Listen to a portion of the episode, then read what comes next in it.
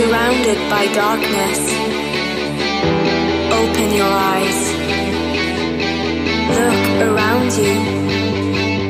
It's a beautiful life.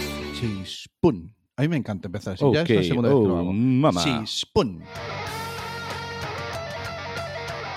¿Qué está sonando? ¿Qué está sonando? Porque así cumplimos con las licencias Creative Commons. Sin problema ninguno, sin problema ninguno. Está sonando Black Siren Sí. con su canción Spell.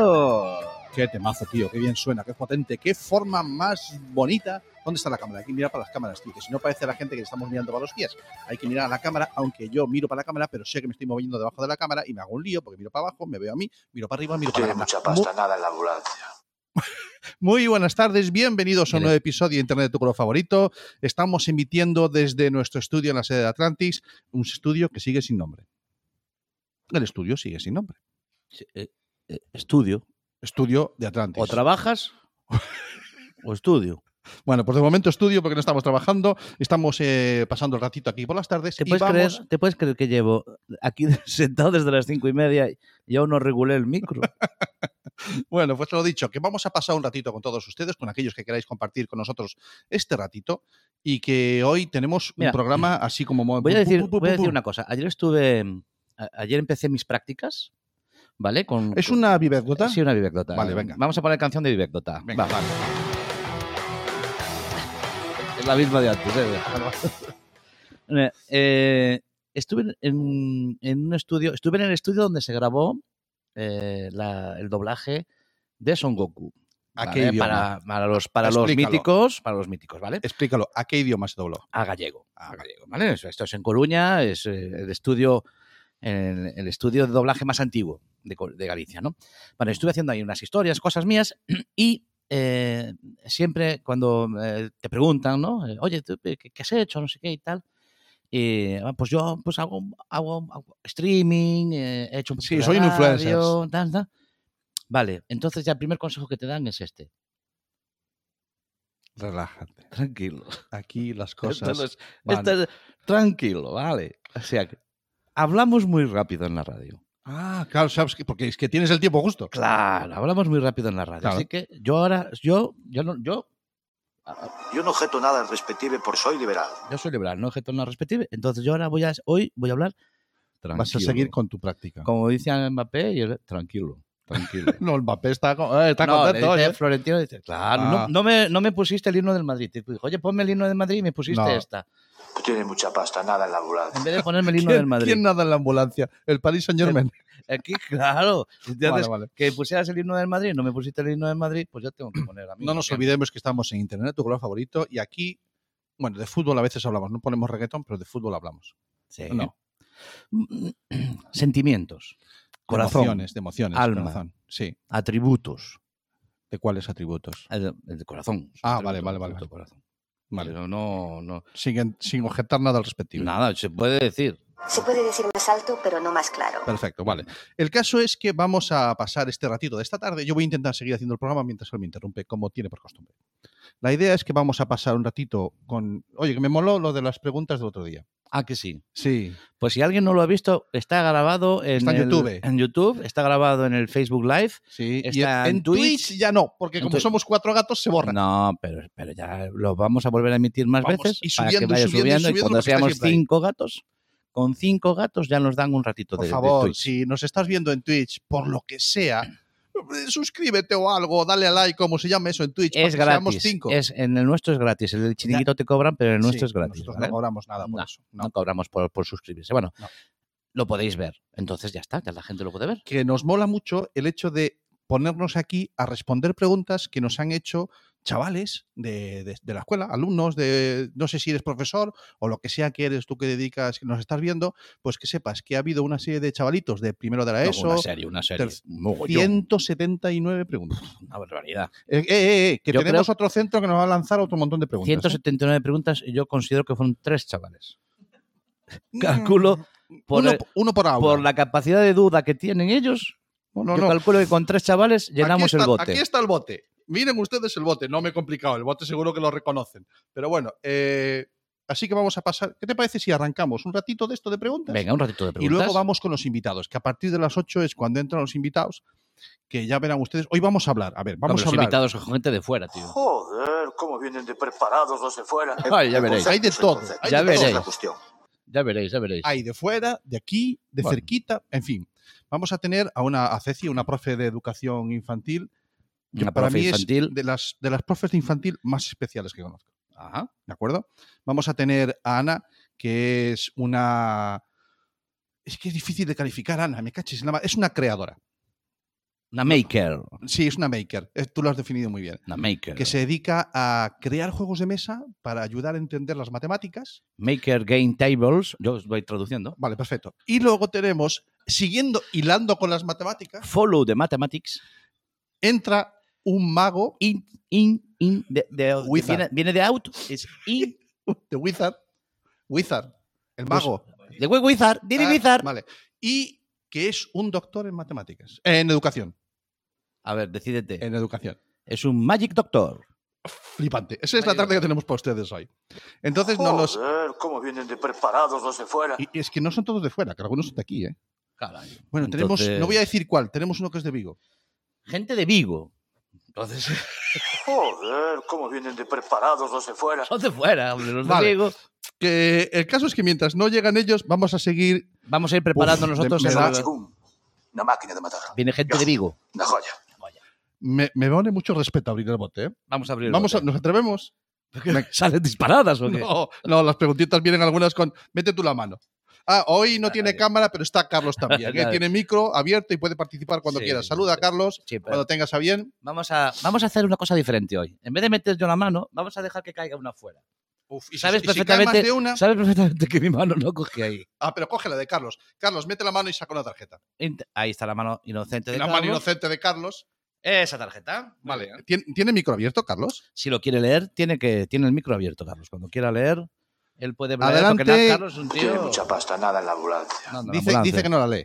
No, Dice que nos la pasa. la leo yo. Así, hostia. Pero así. ¡Qué cabrón! Ya la leo, la leo yo sin gafas y todo, ¿eh? ya verás. Bueno, ad- adelante con la primera pregunta de esta serie de Pregúntale a los Ray Vale, Brothers. Es una pregunta de un niño de tercero, un niño niña, niñe, de tercero de eso. Eh, la pregunta número 33. Tres, el 3. El 3. Tiene, tiene dos, es Tiene dos treses. Tiene dos Ujú, treses, Lo hemos ¿no? entendido. Abre interrogación. Ya es algo que me extraña.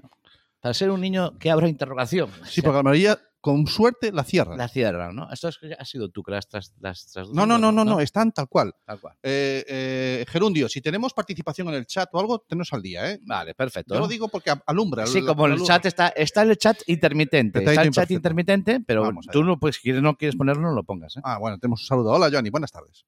Dice, la pregunta es la siguiente. Es que esta pregunta hay que entenderla bien porque... A ver si ver, metemos más de una pregunta en una dice, hora. ¿Cómo puedo proteger mis datos personales Sí, o chats vale. con mis seres queridos? ¿Qué- qué- ¿De quién quiere proteger los datos? ¿Los suyos de sus seres queridos? Exactamente, Quiero, es muy quiero bueno. decir, que mis seres queridos no me miren mis datos. Eso es lo que Estimada él oyente, decir. como ves, la mente perversa de Cami siempre va por el lado oscuro. No. Sí, yo creo que lo dice muy clarito. ¿Cómo puedo proteger mis datos de mis seres queridos? No, no es exactamente así. ¿Cómo puedo proteger mis datos personales o chats con mis seres queridos? Con. Eh, amigo, Con. esa preposición lo dice todo. Es Claro. con mis seres queridos. Vale. Entonces, resuelto este entuerto, eh, estimada, estimado oyente.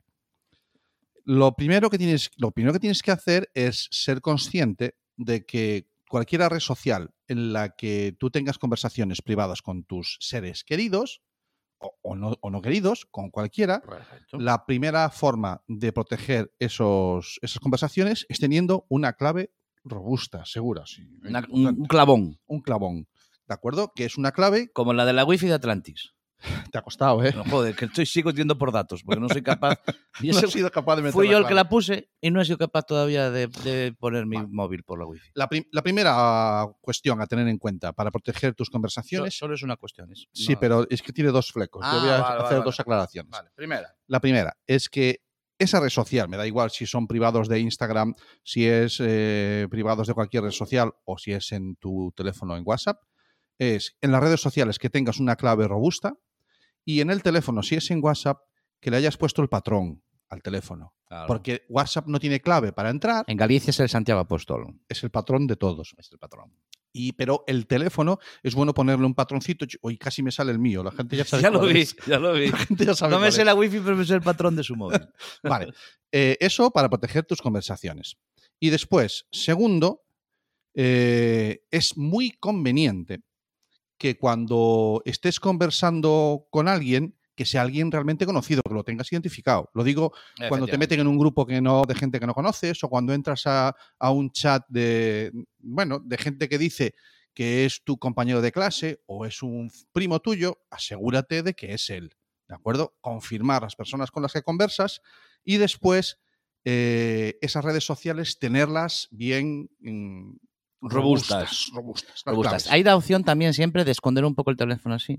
Cuando meses el patrón, si lo haces delante de la Sí, cama, todo el mundo sabe cuál no, para que no te vean, como cuando comes en la cárcel. No sé si habéis estado en la cárcel. es. Los niños no. No han estado en la cárcel. Bueno, no los- tienen- la gente que nos está viendo en directo, a lo mejor algunos sí, pero Bueno, si estás en la cárcel tienes que comer a escondidas para que no te roben la comida. Entonces tú haces lo mismo con el móvil y escribes así y entonces ya no te ven. Entonces que ya no hay Vale. peligro, ¿no? Puedes escribir lo que quieras, ¿no? mm, a ver, tienes que tener cuidado con quién escribes. Yo creo ah, que vale. esto, esto tiene dos variantes, ¿no? Por un lado, eh, tener cuidado con quién te comunicas y segundo, lo, lo que nos intentaba explicar este, este compi, o nos preguntaba, yo creo que es cómo mantener la- las claves Claro. seguras, eh, o sea, las conversaciones seguras con su familia, pues los privados que tienen Insta o los privados que tienen WhatsApp. Y ahora para la parte malévola de la pregunta que hizo Sí. Camilo, Si quieres que tus seres queridos no sigan tus chats, Estamos hablando de cuántos años tiene la criatura, tercero de la tercero ESO. de la ESO. Bueno, ya Yo tiene yo lo- 14 años. Yo lo digo claro. Ya tiene digo 14 claro. años. Yo lo digo claro. Yo Se puede decir más alto, pero no más claro. no voy a decir más, lo voy a decir claro. Sí.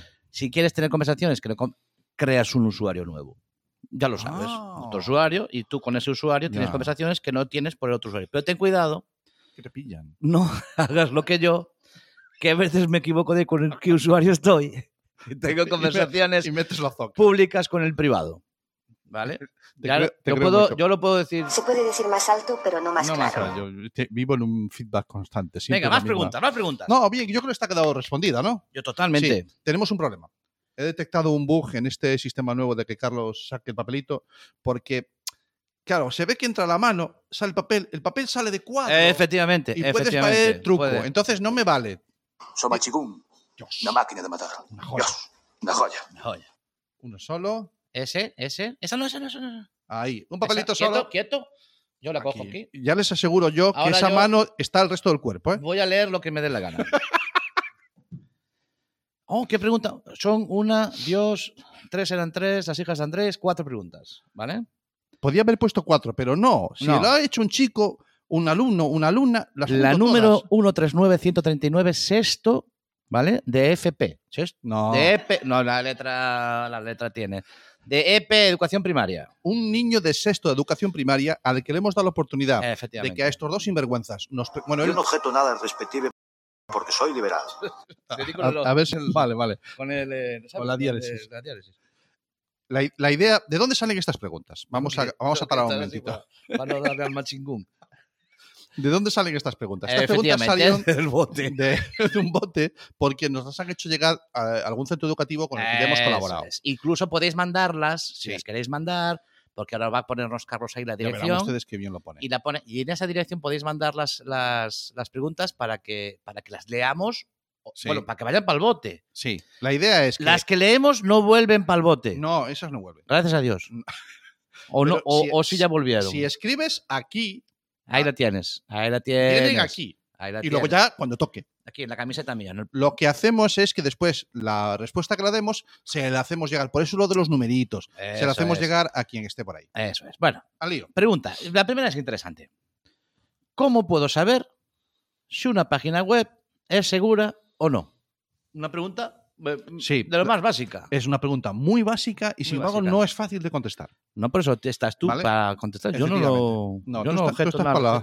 Vale, porque no me pongas otra vez. Vale. No, no. El tema es que, eh, claro, ¿cómo sabemos si una página web es segura? Uf, ¿cuánto tiempo tenemos? No, te- son las 7 y 14, damos en directo, estar- directo, Vale. 19 minutos de programa, después de los 5 minutos que hay de la cuenta Sí, atrás. que tengo, y queremos que entre más preguntas. Vale. queremos que entre preguntas. Yo creo que deberíamos dar una pequeña Bien. norma básica, que si no se cumple esa norma, ya sabes que no es segura. Mm, es que tampoco no creas que es fácil eso, ¿eh? Bueno, pero... Bien, hay algunas cuestiones que sí son importantes a tener en cuenta. Lo primero, estamos hablando de una página web en donde te tienes que registrar. Pues, por ejemplo, eh, temas de. de mm, prácticamente, Steam, todas. no, Todas estoy- prácticamente piden un estoy correo y una pensando- contraseña. estoy intentando pensar un entorno que le sea normal Ah, a un niño de sexto de primaria. Pues por Por ejemplo, para, en Steam, por ejemplo, para, Vale. para bajarse juegos. para registrarse, bajarse juegos o entrar a, a jugar en ellos. Para, para saber si la página web de Steam es segura, lo primero que tienes que conocer es el dominio, o sea, saber qué es steam.com o lo que sea. Y después, muy recomendable que cuando vas a la barra de direcciones y haces clic y ves toda la URL, todo el nombre de la página, Todo eso que a veces es como muy raro. al principio hay una, unas primeras letras que son lo de HTTP. A veces no sale ni siquiera esa le- En vez de Sí, salir sí esas letras, en este, en este navegador, nuestro ejemplo, ya no Sí, salen esas no, letras. pero, Pero, si sale otra haces cosa. clic, si haces clic, Ah, vale, vale. si haces clic, lo ves. Haciendo clic en el nombre. Eh, lo verías que está, puede estar al principio. Vale. Eh, tiene que aparecer HTTPS. Que eso Eso. es que tiene un protocolo que hace seguro cuando te logueas y te registras. Claro. Y ahora voy con lo que tú estabas intentando Ah, explicar. Al gráfico. Exactamente. Ese HTTPS se suele representar con un candadito, ahí donde dice Cami, al ladito de donde empieza la URL. Hay una manera también de saber si, si tú después de usar esa página web, el ordenador va como el culo, seguramente no era, Mm, puede ser. no era segura. Puede ser. Seguramente no era segura. Pero muchas veces casi tan importante es. eh, Quiero decir, los, los, los ciberdelincuentes, vamos a llamarlo así, Vale, me vale. son tan capaces de mimetizar, de, de crear páginas web tan semejantes a las reales Sí. que, eh, que es muy difícil incluso para un experto como Santi es ser capaz de a veces de distinguirlas, ¿vale? Vale. Pero yo creo que lo más importante ya no es saber si esa página web es segura o no, sino como los datos que les das a la página O web. ¿Por dónde te ha llegado esa página? por dónde te ha llegado. Quiero decir, ya no tanto el descifrar por si tiene esto o lo otro, Sí. sino qué raro que eh, los de Steam, que ya tienen mi, mi- mi tarjeta PayPal o ya tienen O la de mi. me han mandado me un vuelven a pedir sí. otra vez. Eso es, eso Qué es. eso- raro, esto no lo suelen hacer nunca. Ojo, peligro ahí. Exactamente, va- vas muy bien, es muy buen aporte. Yo creo que es un poco más importante es esas cosas más que los que otros es muy difícil, porque son tan buenos haciéndolo Sí, te pueden engañar que igual. te pueden engañar. Eh, si te llega un SMS o un mensaje por WhatsApp, primero de, una, de un número que no conoces, sospecha, ¿de acuerdo? Y después, si tienes que, si te dicen, pincha en este enlace y regístrate, que es una oferta de Steam, no sé qué, el 99% de descuento en el superjuego de, la, de moda, eh, despacio. Lo que te recomiendo es que desde donde normalmente te entras en Steam, que suele ser desde el navegador eh, o desde la aplicación en tu ordenador portátil, que, que pruebes ahí, a ver si entres por ahí y a ver si, la oferta es A real. lo mejor ya la oferta no aparece, entonces ya. Claro, mm, sospecha, porque claro. esos enlaces que te suelen llegar por SMS o por WhatsApp suelen ser eh, trampas para que te registres y realmente no te estás registrando, sino que le estás dando tu usuario y contraseña a sabe Dios a quién. Claro. Eso es muchas veces casi la primera. Pero como estoy en varias partes, vamos a seguir un poquito. Yo ¿eh? creo que con esto ya hacemos el programa. ¿Cómo podemos estar seguros de que ya no, de que ya no, por lo tanto, hubo un Ya, antes ya que sí, ya sí hubo. tenemos un virus en el móvil o en el ordenador? No hay forma. Venga, siguiente. siguiente. No hay manera. Sí, bueno, bien. No, no, no, no, las cosas son claras. El concepto es el concepto. El concepto Esa es- es la cuestión. Esa es la cuestión. No hay, no hay forma de saberlo. Lo que hay forma es, ¿tú cómo sabes si estás sano? Hombre, son tíos más que mirarme, se ve claramente que es un tío sano. que- Sanote. A ver, que hay una forma no yendo al médico. Entonces está bien. Siempre, siempre se dijo, ¿eh? Sí. No vayas al médico que te dicen lo que tienes. Sí, exactamente. Entonces, mira, eh, la mejor manera de saber si nuestro ordenador está bien, lo primero es que notamos que va bien. El ordenador, la tablet, el portátil o el teléfono van bien. O sea, las ventanas se abren y se cierran, las aplicaciones se abren y se cierran, no se calienta mucho, no consume mucha batería, ¿de acuerdo? No nos consume muchos datos más de lo normal. Entonces estamos viendo que eso funciona bien. Eso quiere decir, eso es lo más probable es que no tengas ningún virus. Eh, si tienes un virus, lo que hace es consumirte por dentro. ¿Qué, te, ¿Qué es consumirte por dentro? Te ríes con lo que te veo por. Sí, sí. Aunque la gente se piense que estamos en dos cámaras diferentes. No, Es no, misma- estamos en la misma. En la misma cámara, ¿eh? Aquí, Hay una línea ahí, hay pero, corte este pero no es- no es, no es. Vale.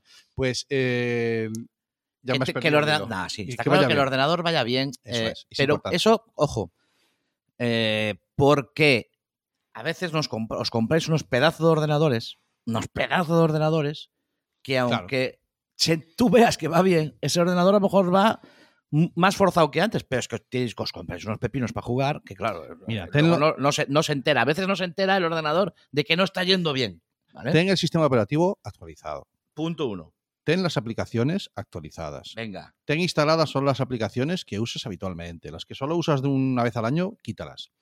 Ten, eh, te- ten un antivirus instalado. De, ya, ya digo mínimo de los que hay gratis, pero si puedes en tu presupuesto eh, pagar un antivirus, que sea, por ejemplo, en la familia, que se compre papá o mamá, que se compren un antivirus. Con- la mayoría de los antivirus tienen eh, pa- para varios usuarios. familiares, sí. exactamente. Mm. Eh, mínimo uno gratis y si podéis pagar uno de pago, mejor. Y con eso es como vacunarse, ¿vale? Andas con cuidado por la calle, te abrigas al salir, te vacunas para la gripe y malo será que te resfríe. ¿Cómo hay forma de saber que no estás resfriado? Bueno, pues porque no te da el moquillo y porque no estornudas. Claro. Pues al teléfono le pasa lo mismo. Si el teléfono va bien, si no gasta mucha batería, si no consume muchos datos y funciona, eso es que está perfecto. Última pregunta de Venga. este chiquillo número 139.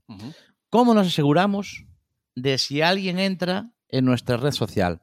Claro, aquí hay dos, dos formas de, de- de- de- de entenderlo yo desde mi punto de vista, desde el punto de vista que estamos hablando siempre, Siempre en se Atlantis, agradece, ¿vale? siempre se agradece. Que puede ser, ¿cómo nos enteramos de que fulanito me ha mirado o me ha visto en la red social? Como que no es nada malo. Es tan sencillo que no sé, que yo no sé si, si esa chavala que me mola ah, me ha visto en el Insta. Vale, te entiendo. O cómo nos aseguramos de si alguien no- nos ha entrado en nuestra cuenta. Yo creo que va por ahí. Son, yo son dos preguntas diferentes. La primera creo que es muy difícil porque realmente no está pensado para que tú eh, veas en el Insta que te siguen o no. ¿Estás, eh, estás conmigo? No, sí, te estoy escuchando. Lo que pasa es que intento hilarte, no te doy Vale, seguido. vale, vale, vale. No te doy seguido. Y, la, la, y, y lo que más creo que es más importante es cómo sé que no han entrado Claro. en mi cuenta. Yo creo que estamos hablando, eh, es que yo estaba esperando que terminaras tu argumentación para decirte que yo creo que lo que está hablando es de, de cuando el- alguien se consigue sus claves y entra en su red social. Eso es. Y la pregunta es, ¿cómo nos aseguramos de que ya no han entrado? De que ya no han entrado. Vale. O de, o de que De han que- entrado. Claro, ¿cómo nos aseguramos de si han entrado o no? No hay forma, no hay forma. O sea, Claro. A ver, mm, hay muchas aplicaciones, mm, muchas redes sociales, que cuando la red social, me da igual si es Instagram, si es TikTok o si es Wh- WhatsApp, la red social, cuando te conectas a ella, saben que estás conectado. ¿Y saben desde dónde? Porque tiene localizada la IP, que ese es un numerito que le dice eh, tu teléfono a la red social que sea dónde te estás conectando Eso ¿vale? es. Es un ¿Desde punto- una localización. la localización. Entonces, ¿qué, qué pasa? Que la red social sabe tus localizaciones habituales. Y si, por ejemplo, de repente nosotros estamos en Coruña, alguien se conecta a mi Instagram desde Granada o desde Málaga, Claro. le va a llamar la atención y va a decir, oye, y te manda un correo electrónico al cor- a la dirección de correo con la que te hayas registrado en esa red social. Y te dice, alguien se ha conectado desde Málaga, mira a ver si eres tú, no sé qué, no sé cuánto. Y te manda un aviso, ¿de acuerdo? Claro, si se conectan habitualmente, yo imagino que este chaval de sexto de primaria o esta chavala, pues, Pues a veces, para que sean de su entorno. claro. ¿Cómo hacer que esto no pase? Mm, La única forma de entrar en tu red social es teniendo tu nombre de, tu nombre de usuario o tu correo y tu clave. Entonces, cambia de claves habitualmente. ¿Qué decíamos la otra vez de las claves, Cami? Que tiene que ser robustas. Mm, Y como la ropa interior. La- exactamente. Tienes que darle una vuelta todas las semanas. Las claves de las redes sociales son como la ropa interior. Cada uno las suyas Ah, y vale. se cambian habitualmente. Eh, efectivamente. Entonces, la mejor forma que tienes para protegerte es eso, procurar cambiar habitualmente las claves, por si acaso alguien te cogió una, en el momento en que la cambies ya, ya se queda fuera, y después, tranquilo, porque las redes sociales cuando sospechan de que alguien ha entrado en tu red social desde una ubicación extraña o lo que sea, te suelen mandar un aviso. ¿Tú crees que le hemos contestado? Yo creo que sí. Hemos Oh, contestado un par de preguntas. Pasa que esta era abundante pregunta. este era ¿eh? muy potente. Sexto de primaria. Sexto de primaria Vayan ya. papáes y mamáes. tomen nota de lo que les preocupa a los chavales. Claro. Estas preguntas nos las han mandado ellos con total libertad, eh, teniendo la posibilidad de escribir Anónimas, lo que quisieran, es completamente anónimo. Y lo que sí que les dijeron es, si tuvieras la oportunidad de preguntarle a un experto, Claro, no Carlos. sé, yo- Carlos, por ejemplo, ¿qué le preguntarías? Y estas son las preguntas que nos hicieron. ¿Vamos con otra? Venga. Venga. Ay, qué buena esta. ¿Quiénes son los que están sonando, Cami? Los Brudis. Ay, qué Los buenos. Brodis está sonando al Es un despertar. grupo reggae de Aragón, buenísimo. Vamos allá. Esto, oye, esa tiene tres líneas. Primero de la ESO. Primero de la ESO. A ver qué le preocupa a un niño o niña de primero de la ESO. Interesante, ¿eh? Interesante. Luego hay Dios. unas preguntas que son para vosotros. Ahí os las dejo. Sí. Sí, pero la primera dice: ¿Por qué ponen móviles con la misma capacidad que otros, Sí. pero casi con 300 euros más de precio? Oh, este está con el. Este- Que si el iPhone sí, que Ah, si el iPhone claro, no, que este si el ya- Samsung. Ya le andan con las. Ya le andan con la. Eh, con la eh, Este, este no. No tiene mucha pasta, nada en la ambulancia. Nada de la ambulancia, eh. El tema es que vamos a tener que abrir fronteras y empezar a abrir del libre mercado, de la ley de la oferta y la demanda. Estimado, estimado oyente, la vida es muy dura, compañero. Y efectivamente, a veces hay quien, pudiendo eh, apañarse con un móvil de 200 euros, prefiere uno de 600, aunque haga lo mismo. ¿Por qué? Ostras, pues creo que una buena virtud es saber ¿Hace cuando cuánto? no tienes respuesta para una pregunta. ¿eh? ¿Hace cuánto no compras un móvil? No, nunca he pagado más de 200 euros por un móvil. Redmi, cojonudo. No, no es cuestión de Hostia, el otro de- día hicimos propaganda de la no es cafetería cuestión. y, y hoy podíamos No, hacer la, la de. Mastelle, café muy rico. Muy rico la Mastelle. Muy bueno, ¿eh? Nos supo. Muy bueno. Aquí la, pregunta empieza por ahí, pero no acaba ahí, ¿vale? Venga, hay, hay una ¿Por segunda qué parte. dice? ¿Por qué ponen móviles con la misma capacidad? Vamos a entender. Yo creo que es una que reflexión el alto él- más Claro, que. porque dice con la misma capacidad. ¿Por qué ponen móviles con la- pero con Claro. unas diferencias de precio tan Sa- grandes? Saca ¿vale? el tuyo, mira. Los mismos móviles. Los mismos 600 euros. Sí. Es igual, no 200 es cuestión euros. de diciendo el precio. o Cero, cero o el de Carlos, enséñalo por favor aquí a cámara. Cero euros el de Carlos. Cero euros, cero Lo euros. robó. Ahora dice, porque hay esta pregunta, ahora es Venga. la pregunta. Vamos. ¿Por qué no nos damos cuenta de eso y solo nos fijamos en la marca? Ah, amigo, amigo, qué buena pregunta. No tiene nada que ver con las TICs. No, Esto es una pregunta no, mucho más tiene que ver- profunda. tiene que ver con, con todo lo que rodea alrededor Con de la las vida, TICs, sí, ¿no? señor, con la vida misma. Porque eh, bienvenido al mundo de la oferta y la demanda, De del los mayores.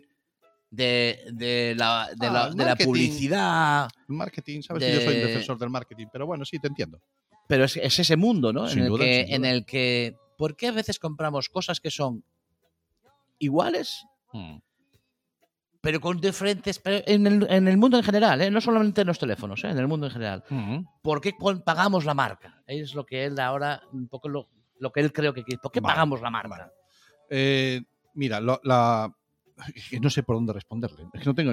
Claro, yo estoy intentando responderle a Claro, un porque niño de final- primero de la ESO. Claro, pero es Vale. que este, este es, er- es Sí, enrevesado. Este venía de vueltas ya. Este Sí, en no, casa porque dijeron aún no acabé todavía. Así que Aquí luego. hay más. Claro, es que este, este es Hostia, pues enrevesado. yo casi prefiero que termines la pregunta y luego ya No, veremos no, cómo- no, no, explica. Bueno, eh, ¿Por qué te- nos fijamos en las marcas? mira, eh, es que tengo que empezar a hablar del cerebro, tengo que empezar a hablar de los mecanismos de recompensa, tengo que empezar a hablar de empezar las, de las hormonas. Adán y Eva fueron el primer hombre, la primera mujer. Comencemos desde el principio. ¿Por qué narices tuvo que morder la dichosa manzana? Comencemos desde el principio. ¿Vale?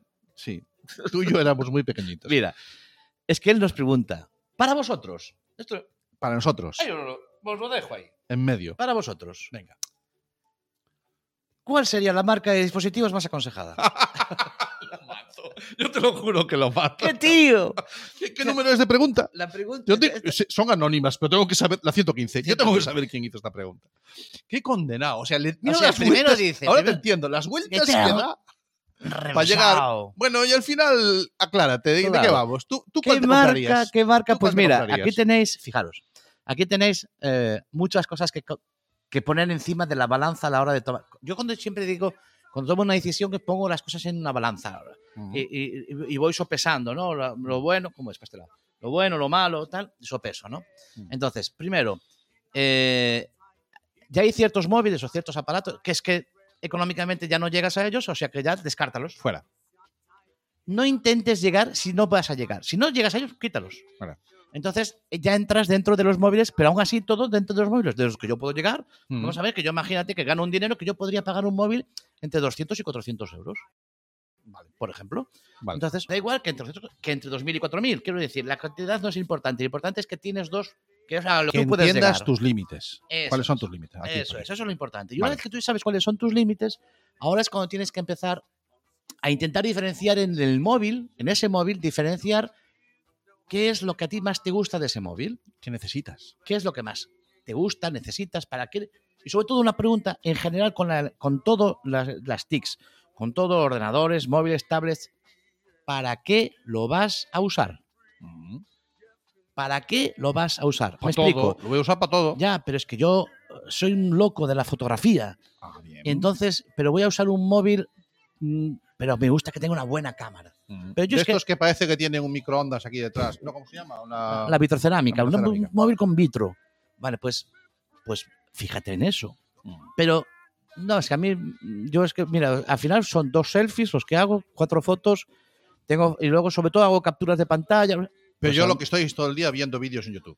Pues entonces tienes que pensar en lo, ¿para qué lo vas a usar? Sí. Eso Yo es creo que es un buen consejo, pero no hemos contestado la pregunta, ¿eh? No hemos dicho ninguna marca.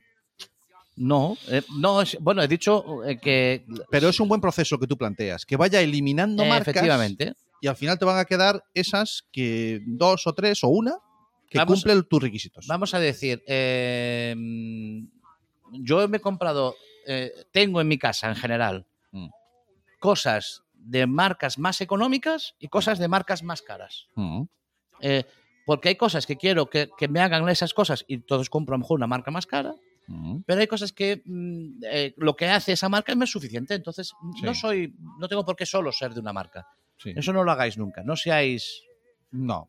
mm, Aquí nosotros, mira, eh, por poner un ejemplo eh, que- nuestro, aquí de casa. cercano. Sí, no, cercano, entre tú y yo, quiero Entre tú y decir. yo. Nosotros ten- tenemos montado un estudio en donde hay cosas que nos han costado más caras, como es la mesita que, por cierto, nos han, nos han dicho que bien sonamos por ahí, gente Por que se dedica al mundo del podcasting. Desde aquí un saludo a Oscar. Eh, nos ha dicho que sonamos de, de maravilla. el audio bien, porque nos hemos gastado dinero in- En, interesante. en una cosita ahí para que suene bien. Y de lo mejor, pues las luces que están ustedes viendo que nos iluminan son un poquito más patateras, Claro, porque nos han gastado menos. claro. Pero nos hacen lo que pedimos. La pantalla en la que Carlos hace todo el control. la parte de abajo casi no se ve porque está medio quemada. Algún día tenemos que coger una webcam para que se vea el pobre en qué condiciones trabaja. Y entonces, cada uno lo que se Sí. merece. Pobre chaval. si no- En fin, ¿qué haríamos no, yo no. Yo no objeto nada al respective Nada. porque soy liberal. Soy Vale, yo. vale, perfecto. Bueno, el caso es que... ¿Qué trampa? amigo, ¿Qué trampa nos has hecho, querido colega? nos has hecho ha una trampa dura. buena ahí, ¿eh? La pregunta Pero- pero- tramposa. Primero, primero de la ESO. Primero de la ESO. Señoras y señores, ¿cómo hila el condenado O para con- llegar a la pregunta? ¿O o condenada? condenada. O condenada para llegar a la pregunta, sí. Eh, genial. ¿Tú crees? No, yo no creo. Sí. No creo. Bueno, vamos, vamos con otra más. Venga, que tenemos Venga, un poquito de tiempo todavía. Eh, ¿De qué va todo esto que están ustedes viendo? Pues estos son las preguntas que nos han hecho llegar chavales que están aquí metidas en un bote. No los chavales, las Ey, preguntas. estás metido, chavales, ahí. Y, ver, que. no. Bueno, sin- no vamos a jugar a los jeroglíficos. Estamos aquí para aclarar un par de conceptos, Venga, señor. vamos allá. Vamos a aquí para aclarar. Están llamando a la puerta. ¿eh? Así Sí. que tienes que ir a abrir rápido. Tienes que ir a abrir la puerta porque es que tenemos invitados hoy en el estudio. Vale, va a venir gente, ¿eh? Sí, Esta- esto va a ser la leche Vamos hoy. a ver. Vamos Mientras. Carlos va a abrir. Sí. Uf. Sexto de educación primaria. Sexto pregunta educación 160. Vale. Eh, primera pregunta ya la hemos contestado. Sí. ¿vale? Siempre dice cómo saber si una página es segura. Ah, mira qué bien. ¿Vale? Le- os, Este se sentaba al lado del otro. os remitimos a. Le copió. A 10 minutos atrás. Y. Eh, aquí, ojo, porque hay una palabra. Dentro de la pregunta hay una palabra muy interesante. Mm. Porque creo que tú. Esta la hemos contestado en alguna, en alguna ocasión ya. La hemos contestado en alguna Ah, ocasión. Tenemos las mascarillas preparadas porque es cuenta que llegará invitado. Dice: ¿Cuál es la edad apropiada Vale. para tener todo tipo de redes sociales? Y con todo tipo, digo todo tipo. ¿Lo pone así? No, eso lo digo yo. Ah, vale. Yo ya estaba revolucionado. Vale. Eh, esperamos, ¿hay segunda vuelta o Sí, segunda pregunta. Siempre, ellos siempre ponen la última y la buena. La buena. de primaria? Qué mal, qué malos son, macho. No, no, la última Vamos es la buena, la buena. Bueno, O vamos sea, a la pregunta en sí, ¿cuál es la edad apropiada? No cuál es la edad legal. No, no, no, no, no. No. ¿Cuál es la edad apropiada? Sí, tenemos Sí. invitado ya. Está, está- no, él, Ah, Carlos, no te preocupes que lo, lo Vale. recibe, porque vamos a tener invitado en el estudio, no vamos a poner la mascarita. Sí, porque lo vamos a atracar. Sí. Para que no sepa quiénes somos, nos Sí, ponemos la mascarilla. Espérate, que me voy a quitar los cascos, que si no, no Vale. oigo. La pregunta es, es sencilla. ¿Cuál es la edad apropiada? Adelante, adelante. adelante. dejad un momento que salude. Nacho, muy buenas, ¿qué tal? Nacho. Nacho, Nacho se va, le vamos a microfonar, se va a preparar y todo y tal. Y nosotros seguimos aquí, aquí con, Con nuestra historia. con nuestra historia. Ustedes, eh, un momento, espera un Venga. poquito, porque recuerda que esto después sí es el podcast. Sí. Entonces la gente ahora de repente ha notado que sonamos distinto. claro. Es que nos hemos puesto las mascarillas. La mascarilla. ¿vale? ¿eh? Porque estamos en el estudio con el invitado y nos hemos puesto las mascarillas y por eso sonamos distinto. Pero seguimos para adelante. Exactamente. ¿Cuál Uf. es la edad.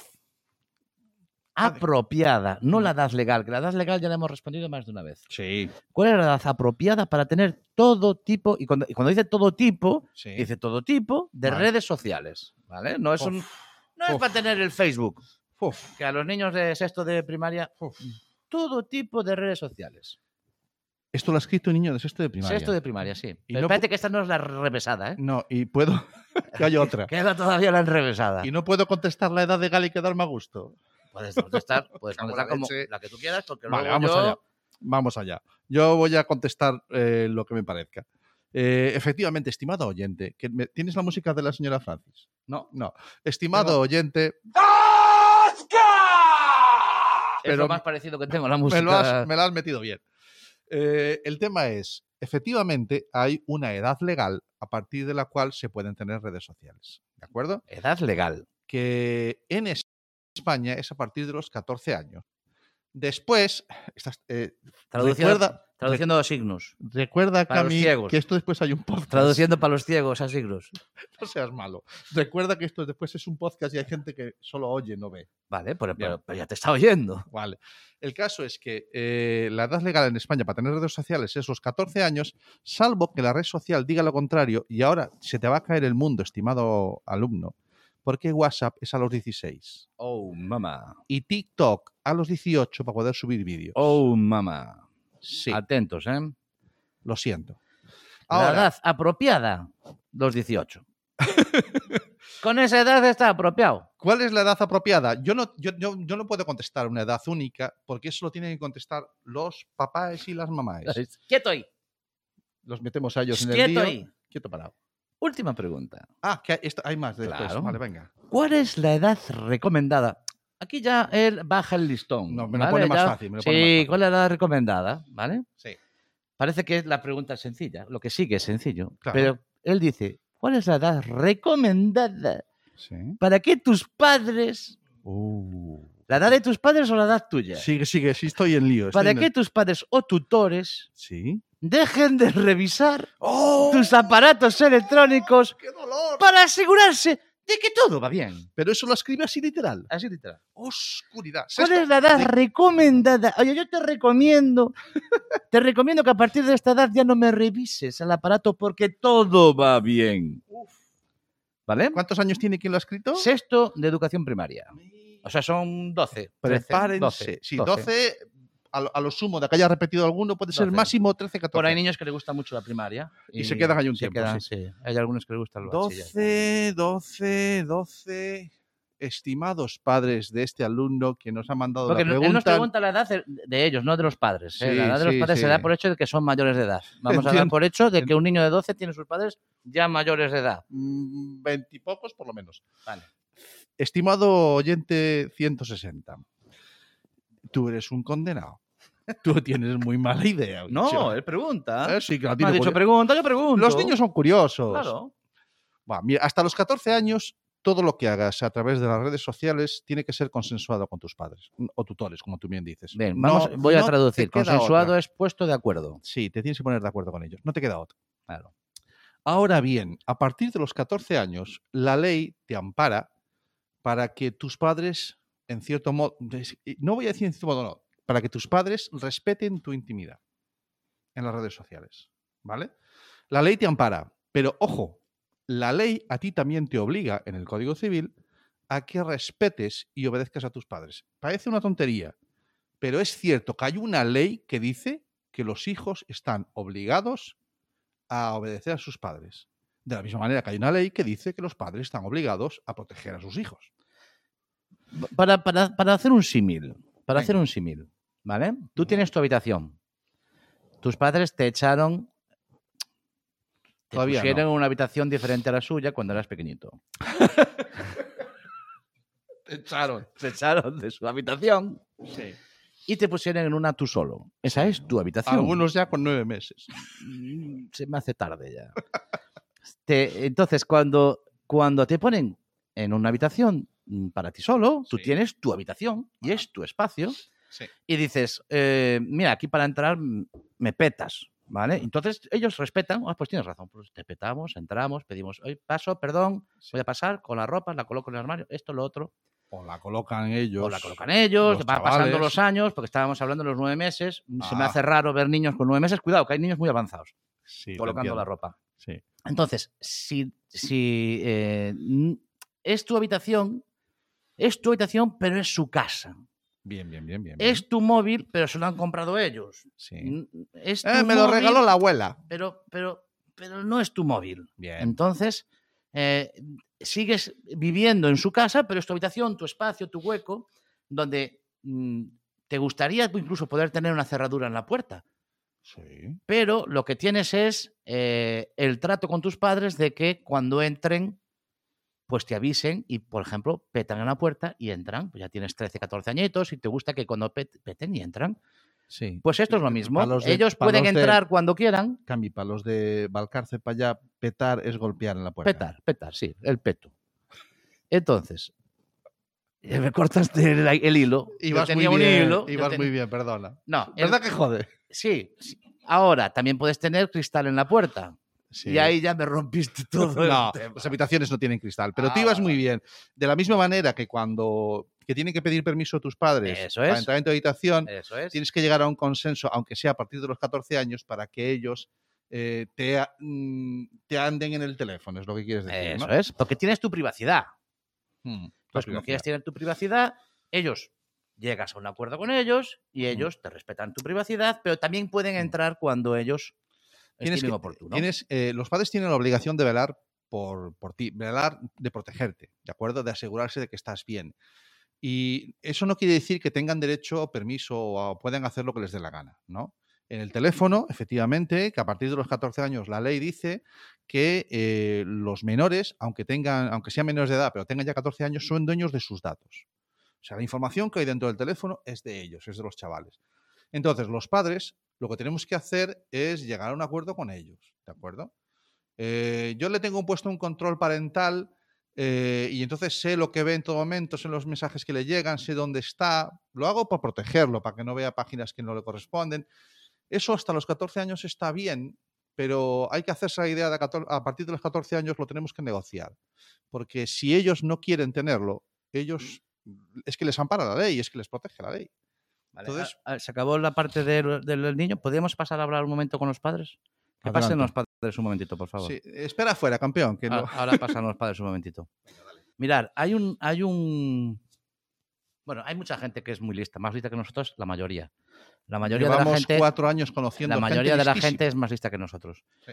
Eh, hay una serie. Cuando tú, claro, porque tú es, como padre estás diciendo, vale, es que aquí vosotros largáis, pero Pero, vamos, ¿Quién tiene que aguantar al ¿quién, niño aquí? quién llega a un acuerdo con mi chaval? Eh, que, es que yo cada vez que me siento para hablar con mi chaval, es- esto es una locura. Mm. Estás hablando de un adolescente, tal cual, pascual. Bueno, eh, ya lo hemos hablado alguna vez en el, en el... Tenemos que tener muchas, muchas conversaciones superfluas Mm.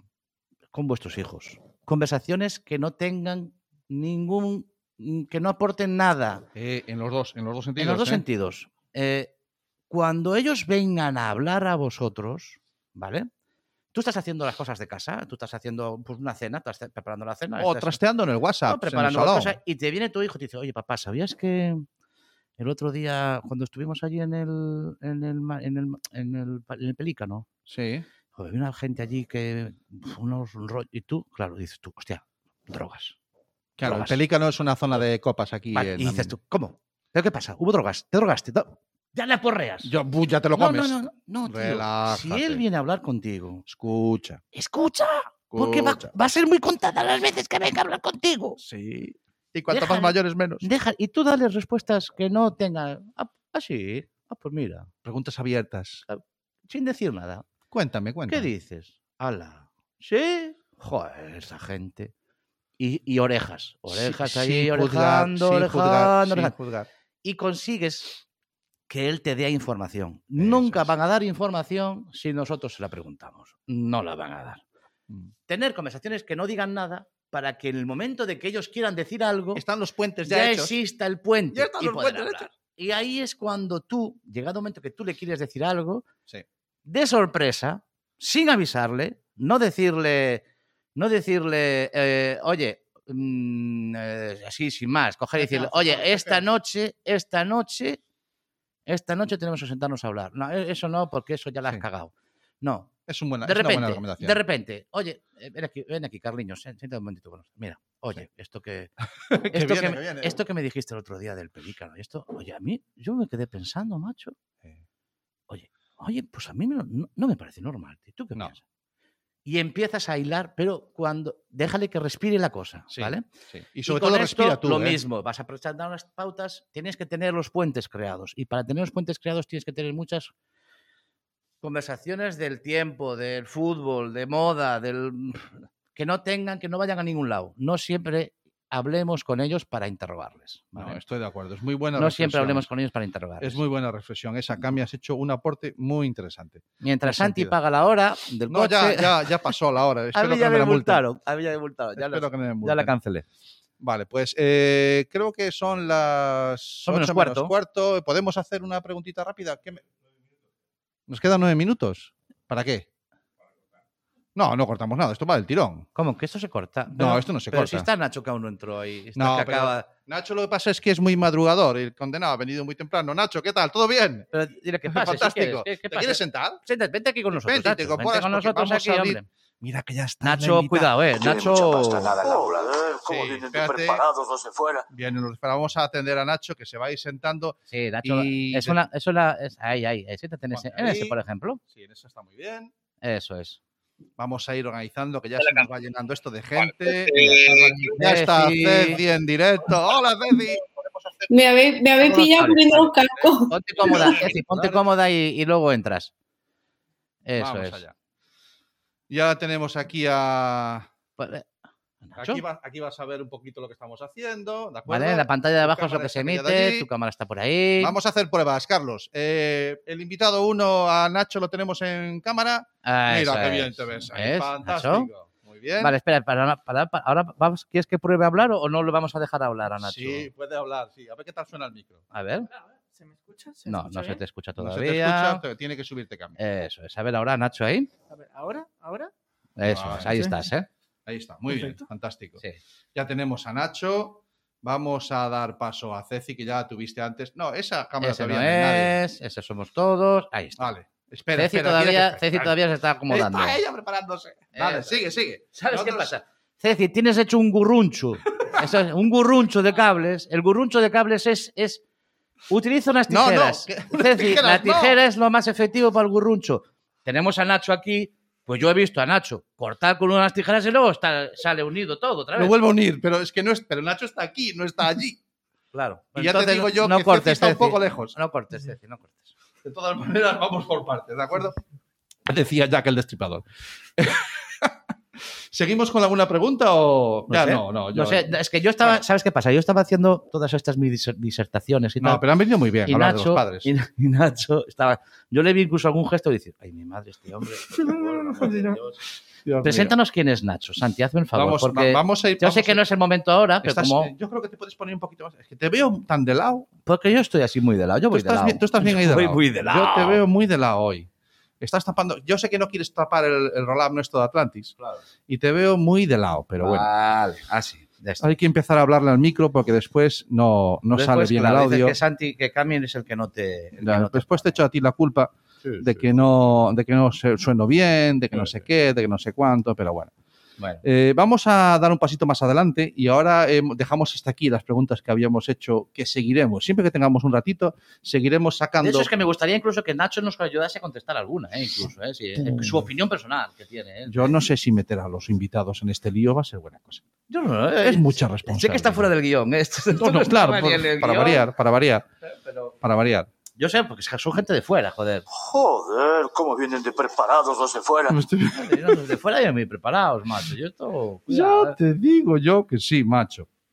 Déjame que estoy buscando la ficha de. Sí, porque me gustaría, Nacho. claro, que, que no lo digas de memoria, porque si dependemos de la memoria de Santi.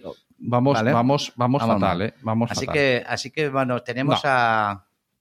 Bueno, vamos a. Pínchame a, a Nacho, que todo el mundo vea a nuestro invitado. Este Y es- muy buenas tardes, Nacho. Muy buenas tardes. Eh, eh, Nacho, Nacho para los amigos. Sí. Eh, es, es Ignado- Ignacio González Puelles de Antonio. Sí. He dicho bien el nombre. Es un nombre ilustre, ¿eh? Sí, señor. Cuidado, son de estos de los de tres y cuatro apellidos. o Porque sea, gente- a mí me gustan los nombres que tienen, los apellidos que tienen el D. ¿Verdad? El D. ¿Ese D se lo pusiste tú o No. viene heredado? No, no, esto viene de antes, viene de mis, de mis abuelos, ya eran Ese de ya, eran D. Cuidado, de Sí, sí, familia. esto- de esto es familia. Esto vienen los de fuera. Joder, cómo vienen de preparados los de fuera. Este, este chaval lo ha pasado muy mal con nosotros. Este, ¿eh? cuidado. Lleve mucha pasta, nada en la ambulancia. Este, nada en la ambulancia. El caso es que el rótulo que te hemos puesto, Nacho, en pantalla, Nacho, ilusionista. Yo creo que está resumido, o sea, hemos dicho Ignacio González, Sí. Nacho ilusionista. Sí. Aquí donde lo ven ustedes, es un señor, es, es carterista. Ahí lo tienes. Joder, Hace majas con las cartas, el Ah, sí. tío. Sí, es la Claro. leche, vamos. O sea, es una persona muy especial. Yo eh, he estado stalkeando un poquito a Nacho y nos hemos conocido, nos vimos la primera vez en la Domus, en un Bricolab, hará antes de la pandemia. Antes de la pandemia. Y este señor, eh, ¿podemos decir ya que eres doctor? Sí. Magic Doctor. Es un Magic Doctor. Magic Doctor. es un do- doctor en educación y su tesis eh, tiene que ver con el uso del ilusionismo y las matemáticas en el aula. Sí. Ah, amigo, ahora Uh. entiendo todo. Ahora ¿Lo vas entiendo. pillando? ¿Lo vas Claro, pillando, tío? ¿Por qué a mí se me desaparecían a veces los números? O sea, yo estaba haciendo, yo en clase, tú tienes la respuesta a eso, porque a mí a veces los números, No, Yo- hombre. mi profesor siempre me decía, es que no pusiste las unidades, es que, Es que, es que vuelan las magias. la magia, Magic. Desaparecen. Este, desaparecen. este hombre es el que nos va a dar la contestación. No, bueno, el, No. entonces eh, hemos dicho que Nacho, no te prodigas mucho en redes sociales. No mucho, la verdad, no, no me cuestan bastante. Vale, eh, cuéntanos entonces, para la gente que te esté conociendo, para esas dos o tres personas en el mundo que sea la primera vez que te vean, cuéntanos, bueno, pues quién es Nacho. Aparte de ser un chico de Vigo, que está afincado aquí en Coruña, Sí. y por eso decíamos lo de, lo de los de fuera. eh, Sí. y- pero cuéntanos, ¿quién, ¿quién es Nacho? Bueno, pues es eso. Como dijiste, soy doctor en educación. Mi especialidad sobre todo es en educación con magia, es decir, cómo utilizar la magia, los juegos de manos para poder explicar pues, diferentes contenidos. En mi caso me he especializado en matemáticas, pero también he trabajado pues historia, geografía, inglés, lo que sea. Ah, Y bueno, persona curiosa y que... Es, es un poco, a ver, es, oh, uf, sí, sí, da- es un melón. claro. Es o un sea, melón, que- a mí me acaba de reventar la cabeza. Sí, es, un melón es cierto que increíble, La figura del mago es una Sí. figura ya de por sí atrayente para los chavales, ¿no? Sí. Sí. Pero tú no es eso lo que vas a utilizar. Aparte de que también lo usas, que como esa atracción que, que es la magia, pero es que no, además ellos después de haber visto, de estar en, en tu aula o han aprendido después de ver tu magia. Eso es lo que, Mm. eso es lo que Sí, es la idea. han aprendido un concepto o lo que Sí. sea, o lo que tú quisiste enseñarles. Sí, la idea sería, por ejemplo, conceptos que puedan ser abstractos para los niños. En matemáticas hay Ajá. muchos de ellos. Sí. Entonces, si los, al ser abstractos se pueden adaptar a juegos de magia. Entonces, Sí. los alumnos ven el concepto en la vida real y les, les ayuda a aprenderlo o a, o o entenderlos mejor de alguna forma u otra. Vale. También para llamarles la atención también el hecho de que de repente el profesor pues haga aparecer cosas, hace que les ayude a que sea una experiencia más divertida también para ellos. No solamente en los contenidos, sino en la forma de impartir los contenidos, en toda la pedagogía que hay detrás, también crees que tiene mucho que aportar. Correcto. Vale, de, ¿cómo, cómo entras tú en el mundo de la magia, Nacho? ¿A ti también te regalaron el Magia Borrás de pequeñito? Eso todo el mundo. Creo que eso todos los, todos los magos de España tenemos el magia borras ahí en una esquina. Yo en mi caso siempre me gustó la magia. Yo, bueno, los primeros recuerdos que tengo de magia son Jorge Blas en, Por Dios, Ah, sí. sí. en, el, en el show de Magiatrix en Antena 3, Sí. hace bastantes años haciendo magia. No, tienes que recordar que algunos recordamos a Tamariz de joven, o Sí, sí, sea lo que sé, somos sé. más viejos todavía. Por eso sí, no, pero Habla fue con ti. eso y no empecé la magia hasta más tarde, a los 16, 17 años. Antes hacía Vale. pues malabares, hacía payaso varios. Vale. Y un amigo mío me enseñó el tema de la magia, me empezó a interesar y desde los 16 hasta ahora, pues 10 años ya Vale.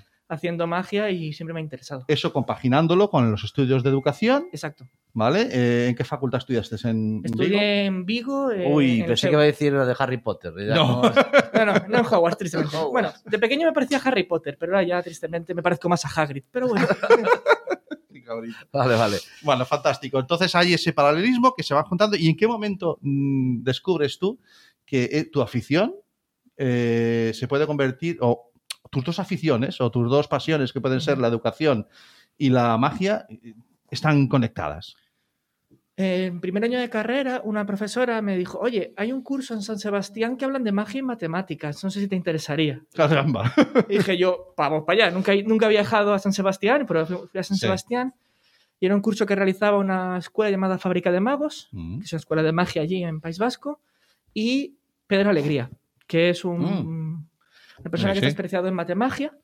Matemagia, un concepto nuevo que hemos Matemagia. aprendido. Matemagia. Sí, o sea, los- todos, los contenidos que, todos los contenidos que hay de magia, que, te- que sus secretos son con principios matemáticos, Ujú. esas ideas. Vale. Y con eso lo descubrí. Y luego también empezamos, en esa época fue cuando se hizo popular eh, Suso Ruiz, que es el pionero aquí en es, es la persona que ha popularizado el tema de la magia educativa en España, con, Vale. que de hecho hace unos años estuvo con los Nobeles de la magia, de, de Wow. educación, perdón, digo, de educación, Educación. Y eh, su libro Educando con magia. Entonces, con eso dije, ah, pues, pues voy a intentar tirar por aquí. Si me, me gusta, esto me gusta la magia, me gusta la educación, voy a ver si puedo llegar a algo. Perfecto. De, de momento a un doctorado. Sí, sí, no. Loco. Muy bien. Ok, o sea, tenemos, eh, tenemos que tu inquietud mm, es más la magia o es más la educación. O, una, o, o incluso estarían al par. Estarían al par, porque con la, ma- la magia me llena en algunos puntos que la educación no puede y viceversa. Es decir, Ajá. hay cosas de la educación, pues, por ejemplo, darle la vuelta a los contenidos, de cualquier decir, vale, ¿cómo puedo explicar esto con magia para que sea más atractivo para Claro, los de niños? esto del flip classroom y todos estos términos anglosajones que empleamos, como el, el darle la vuelta al- a, a- a la forma de explicar, sino que los Claro. contenidos vengan desde casa y en casa en clase practicamos y todo esto.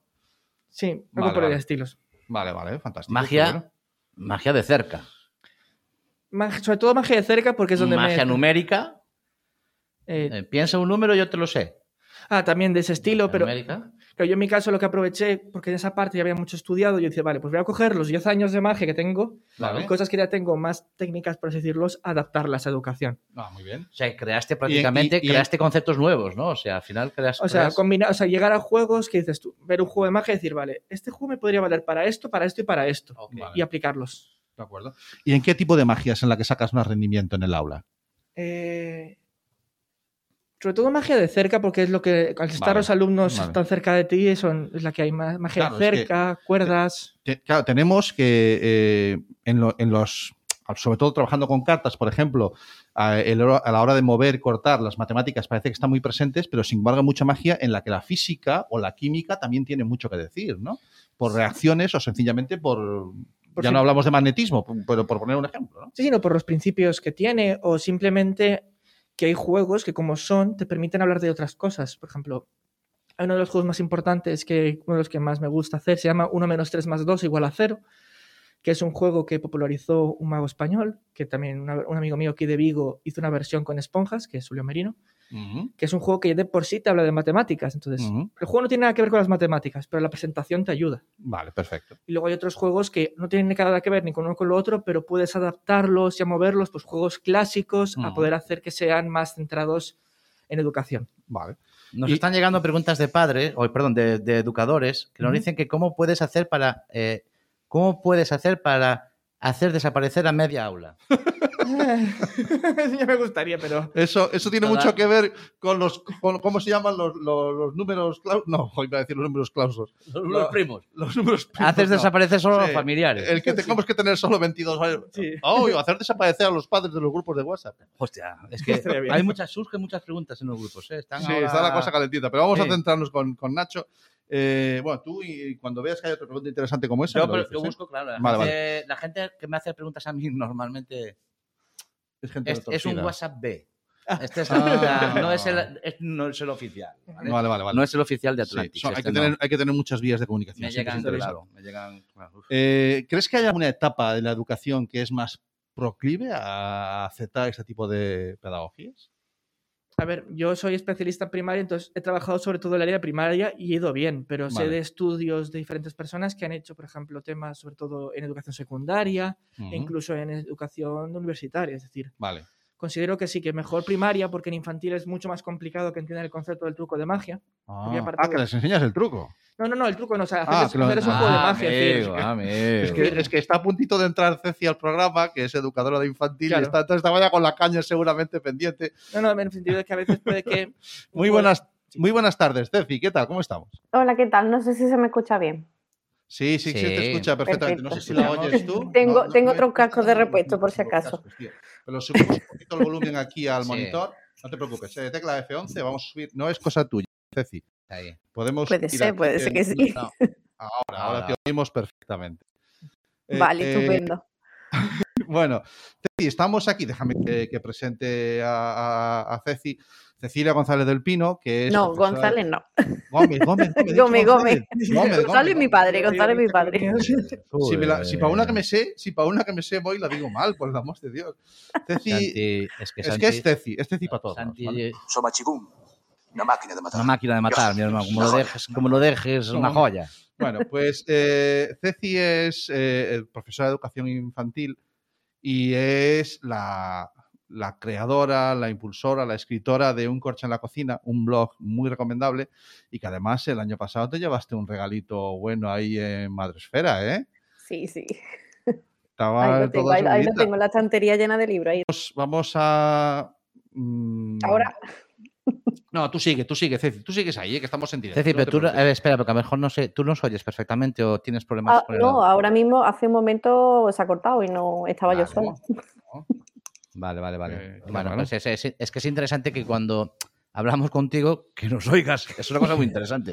No Sí, es- nos, viene nada. estu- nos viene estupendo. Es, es Que nos importante, oigas, sí, claro. es importante.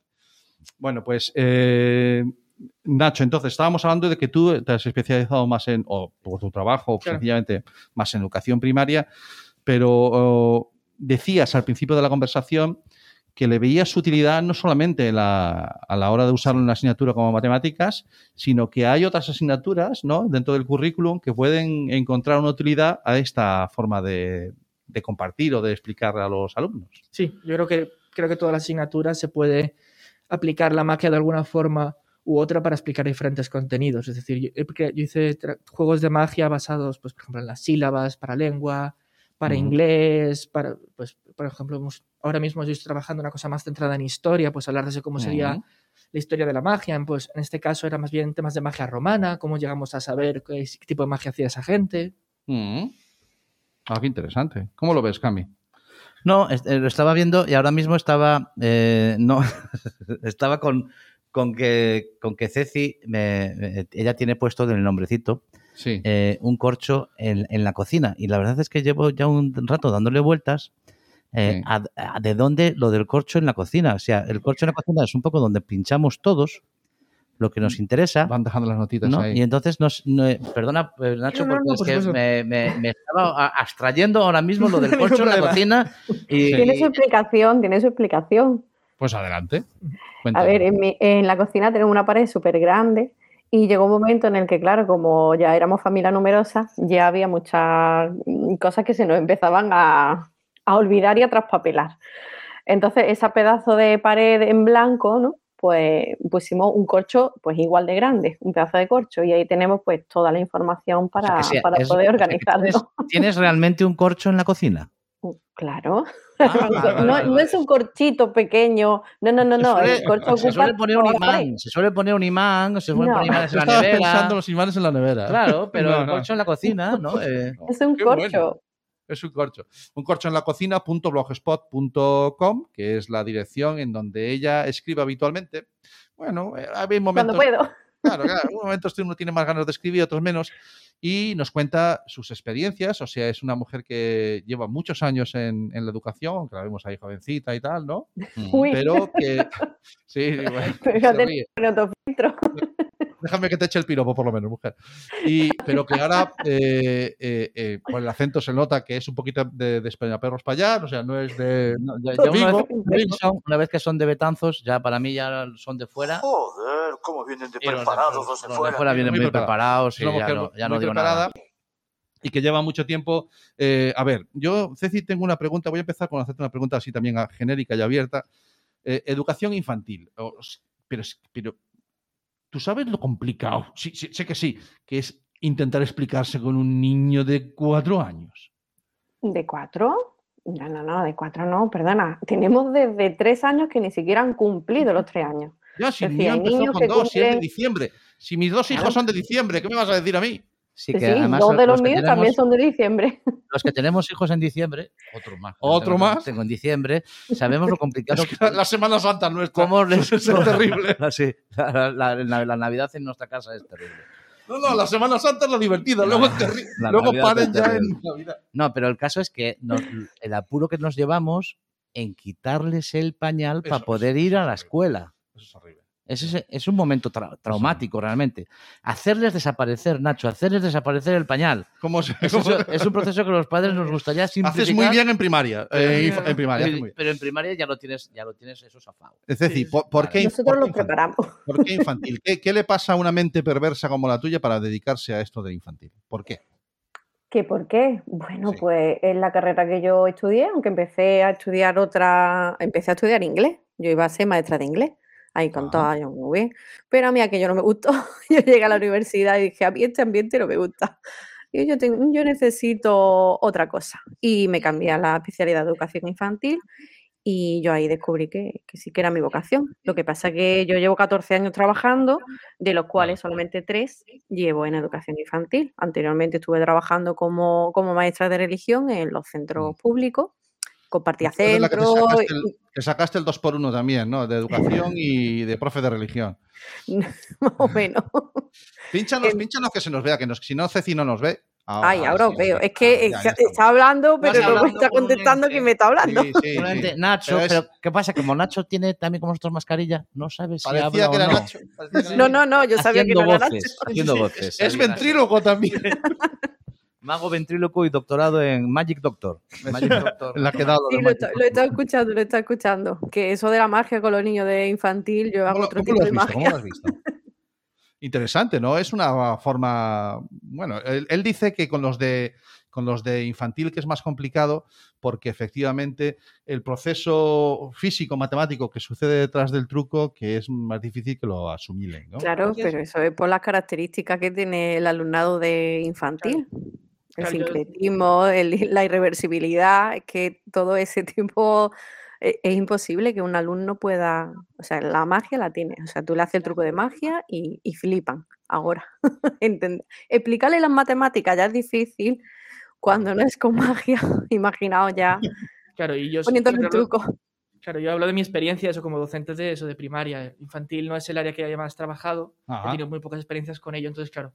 No Yo intento evitarlas todas las que puedo. O sea, a mí cuando nos dicen de ir a una, dar una charla a un colegio, digo yo de los 12 para arriba. Yo de, ya de primaria ya me cuesta, yo de infantil, claro, no, no tiene sentido ir a Sin hablarle.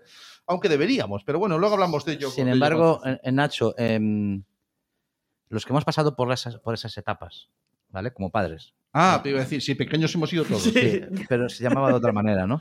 Sí. Los que hemos pasado por esas etapas, eh, yo he- además he- siempre he tratado de involucrarme en lo más posible en el funcionamiento interno de los colegios en el que, esto- en el que Sí. están mis hijos, ¿no? Los pesados del APA, este Como yo, sí. tiene que ser. Vamos por ahí, vale. Entonces, tiene que sí que veo, sí que noto que en primaria hay como más flexibilidad, quizás desde consellería o desde, desde administración, curricular, dices. curricular. Más Sí. flexibilidad a la hora de cumplir currículums como puede ser en secundaria, a lo mejor, ¿no? Secundaria quizás mm, sea más difícil implementar cualquier novedad. Cosas, cualquier cosa que es nueva en secundaria es como que es, uf, a ver. Ah, eh, bueno, bueno, bueno. entonces, eh, Puede tú ser. notas que, que a lo mejor es, eh, tú dices, en primaria quizás sí pudiese hacer esto, pero... yo no sé si ¿Acepten es- mejor esas novedades que tú aportas desde tu especialidad? Mm, No lo sé muy bien, la verdad. Es decir, yo Tú trabajas en primaria porque es lo que tú crees que es donde tú encajas mejor. es donde encajo yo mejor es lo- y Perfecto. en donde he estado estudiando, pero yo sé, pues eso, por el tema de la investigación, de que se han encontrado muchos artículos que la muestra de la, gen- o sea, la gente a la que estudiaban eran alumnos de, sobre todo de la ESO y Claro, bachillerato. También. Ah, vale. Ah, bueno, claro, aprovechaste también que a lo mejor había una carencia que cubrir y ya tu tesis la orientaste un poquito más hacia, hacia ahí, tal vez. No, en mi caso fue primaria porque eso, estudié primaria y vale, eso, como, el burro con el cacharro. No, no, ya, ya, ya, claro, no hay. Está clarísimo. Si lo tuyo es primaria, pues listo. Claro, pero Bueno, eh, si sin estaría interesado en ver en otras áreas, pues saber un poquito más de infantil también, Mm. o también comprender cómo sería adaptarlo a la ESO, pero nunca he tenido la experiencia de hacerlo Vale. para alumnos de la Claro. ESO. aquí O sea, hace falta seguir buscando sinergias. Claro, yo entiendo con lo que decía Ceci, ¿no? Ceci, que tú comentabas, infantil, un niño entre infantil y lo que termina primaria, hay una gran diferencia de ese niño. Pero un niño que termina primaria o un niño que comienza la ESO, uh, uf, es prácticamente el mismo niño, ¿no? Sí. Eh, Bueno, la adolescencia es sin muy- embargo, sin embargo, cómo se da un currículum en primaria y cómo se da el currículum en secundaria, en la ESO, Sí. es muy diferente. Yo creo que en los tres, ¿eh? Yo creo que Sí, pero cualquiera de las tres etapas son, son Pero esa diferentes. etapa hay, una gran, hay un gran salto, y, ¿no? y- y exige, y exige mucho de, de- de todos, ¿no? Es decir, ¿qué habilidades y crees tú y- que, que destacarías que debe tener un, un buen profesor de educación infantil? Porque a mí me parecéis gente superhéroes. ¿Qué quieres que te diga? eh? Lo Bueno, Nacho, no, que que Nacho lo que hace es primero liquidarse en media clase. Pero, eh, hace desaparecer. Es, el, es el mago. No, no, pero los de infantil siempre tienen. Pero yo siempre los he respetado mucho. Sí, porque no, lo, no, que, yo lo que hacen es una locura. Los que, los que saben de qué va el tema. No, no, y lo, Pero ¿qué habilidades destacarías? Que dices tú, bueno, Lo, prim- lo primero es que te tiene que gustar. vale. Si no te gusta trabajar con niños, en infantil eh, es como ir a, yo que sé, al matadero. Ahí, lo, veo, ahí ver, lo veo. Eso, Es mi que- hermano, pero, mi pero hermano lo fijaos, incluso, incluso maestros de primaria que a lo mejor tienen que sustituir en infantil, Sí. no quieren. Imaginaos, y les gustan los niños. Te Te tienen que gustar los niños pequeños, los Hay niños que te tiran de la bata, los niños que te interrumpen mientras estás hablando, los niños que saltan mm, con las cosas más divertidas Sí. y los niños que necesitan tiempo, que necesitan paciencia. Es que en infantil un maestro tiene que ser paciente, tiene que saber escuchar a los niños y, y muchas A veces todos tiene a la vez. a todos. Y además, claro, porque es que tú hablas en asamblea, tú preguntas qué has hecho el fin de semana y el respetar el turno de palabra cuesta. Eso hay que ir trabajándolo poquito a poco. Sí, imagínate, imagínate un aula de infantil en el que están todos sentados, respetan el turno de palabra, levantan la mano. Están enfermos. Claro, allá. No, puede, bien, puede allá. ser, puede ser, No, pero detrás no, de eso, no. sí, En detrás de eso no. hay un trabajo de No hay, un maestro. no hay, Sí. no hay ese tipo de niño. Está, No, extin- déjalo. está extinguido. ¿Cómo se, cómo se hace eso? extinguido. ¿Cómo se hace, Ceci? ¿Cómo se hace? Pues trabajando las rutinas y los hábitos. Que eso es así, La primordial. y los hábitos. Rutina y hábitos, todos los días lo mismo, todos los días lo rutina. mismo. Yo he llegado este curso a un colegio nuevo en el que pues no se habían trabajado por las circunstancias, porque han pasado por siete maestras, siete maestras distintas. Ah, ya. Sí, es una aula, una aula complicada, entonces eh, no tenían hábitos.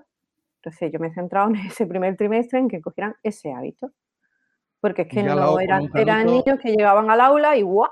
Llegaban al aula y hacían lo que les daba la gana. Y yo, espérate, ¿dónde están estas rutinas que estos niños no tienen? Vale. Pues rutina y hábitos desde pequeñito. Dos, dos palabras. Hemos aprendido paciencia. Eh, tú vete tomando nota, Nacho. Sí, sí. ¿Vale? Es que, Paciencia. Perdón, perdón, porque aquí hay un momento. Es que, como ves, ahí pone Ceci, rutina y hábitos. El rótulo. Hace sí. un momento el rótulo ponía propina y hábitos. No lo leí. Sí, tenemos un rotulista que es un desastre. Propina, propina no era lo, lo acordado. Oh, también se podía gestionar, ¿no? Bueno, seguimos. venga. Propina y hábitos. Ah, Quiero, quiero abrir otro, aprovechando que tenemos hoy a Ceci con nosotros y que nuestro tema, eh, este año- esta temporada, estamos intentando que Internet de tu color favorito se meta de infiltrado un poquito más en el mundo de la educación, que siempre nos ha picado mucho. Ninguno de los otros dos somos educadores. Se Más nota- allá, más se nota allá- perfectamente. ¿no? Más allá, Solo viendo a nuestros hijos. no hay más que verlos. Son unos desastres. El Bueno, caso ya sabéis que- el dicho. Sí. En casa del herrero, No, pues. Nosotros somos más de propina. Propina y, propina y palo. Propina y palo y. En fin, Nacho, respira, tranquilo. Sí, sí, sí. Eh, Nacho está bien, no pasa nada. El caso es que aprovechando que tienes que tenemos aquí a Ceci eh, y en esta incursión que estamos haciendo en el mundo de la educación, voy a, voy a abrir otro melón. ¿vale? Venga. Eh, Ceci, pregunta del millón. Pues esto no está preparado, ¿eh? No, no, A ver no. lo que suelta. No, no, no, no hay nada No, no, te vamos a pagar el doble de lo que habíamos programado, que es nada de nada. Un doble ¿Cómo, nada. cómo pueden hacer? A ver, yo es que yo, yo es que oigo a veces a los papás en el parque con los niños jugando allí en los columpios, por lo tanto, infantil. Y, y yo digo, estos deben ser, yo debo ser marciano porque no encajo aquí para nada. ¿Cómo tenemos que hacer los padres para tomarnos, cómo nos tenemos que tomar esa fase de la educación de los chavales? Porque es que yo ya no oigo hablar hasta de notas. Compartida. ¡Oh! Palabra, compartida.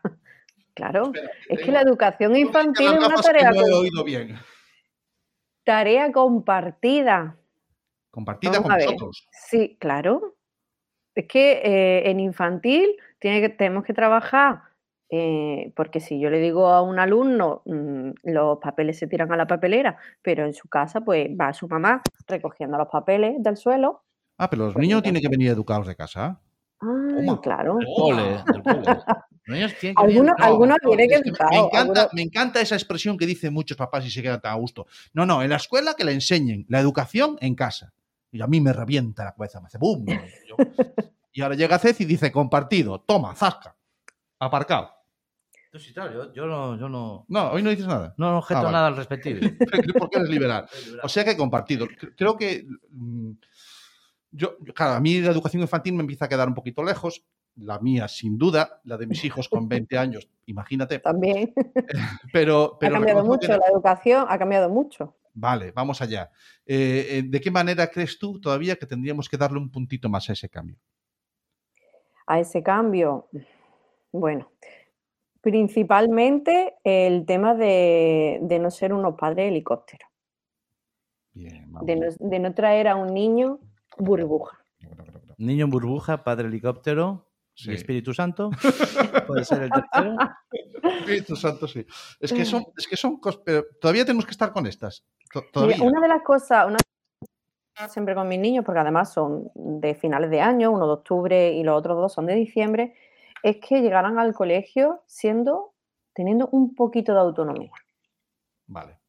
La autonomía mm, ya no es solamente en que no se haga pipí encima, Control de esfínteres, sí. ¿Algo ya no es más? solo eso. Pues sí, bueno, yo Hemos he utilizado las palabras porque digo, a ver si no, no me pilláis. Bueno, lo, lo intentamos. bueno, no es solamente espera, espera eso. que está el rotulista escribiendo. Está Control de esfínteres.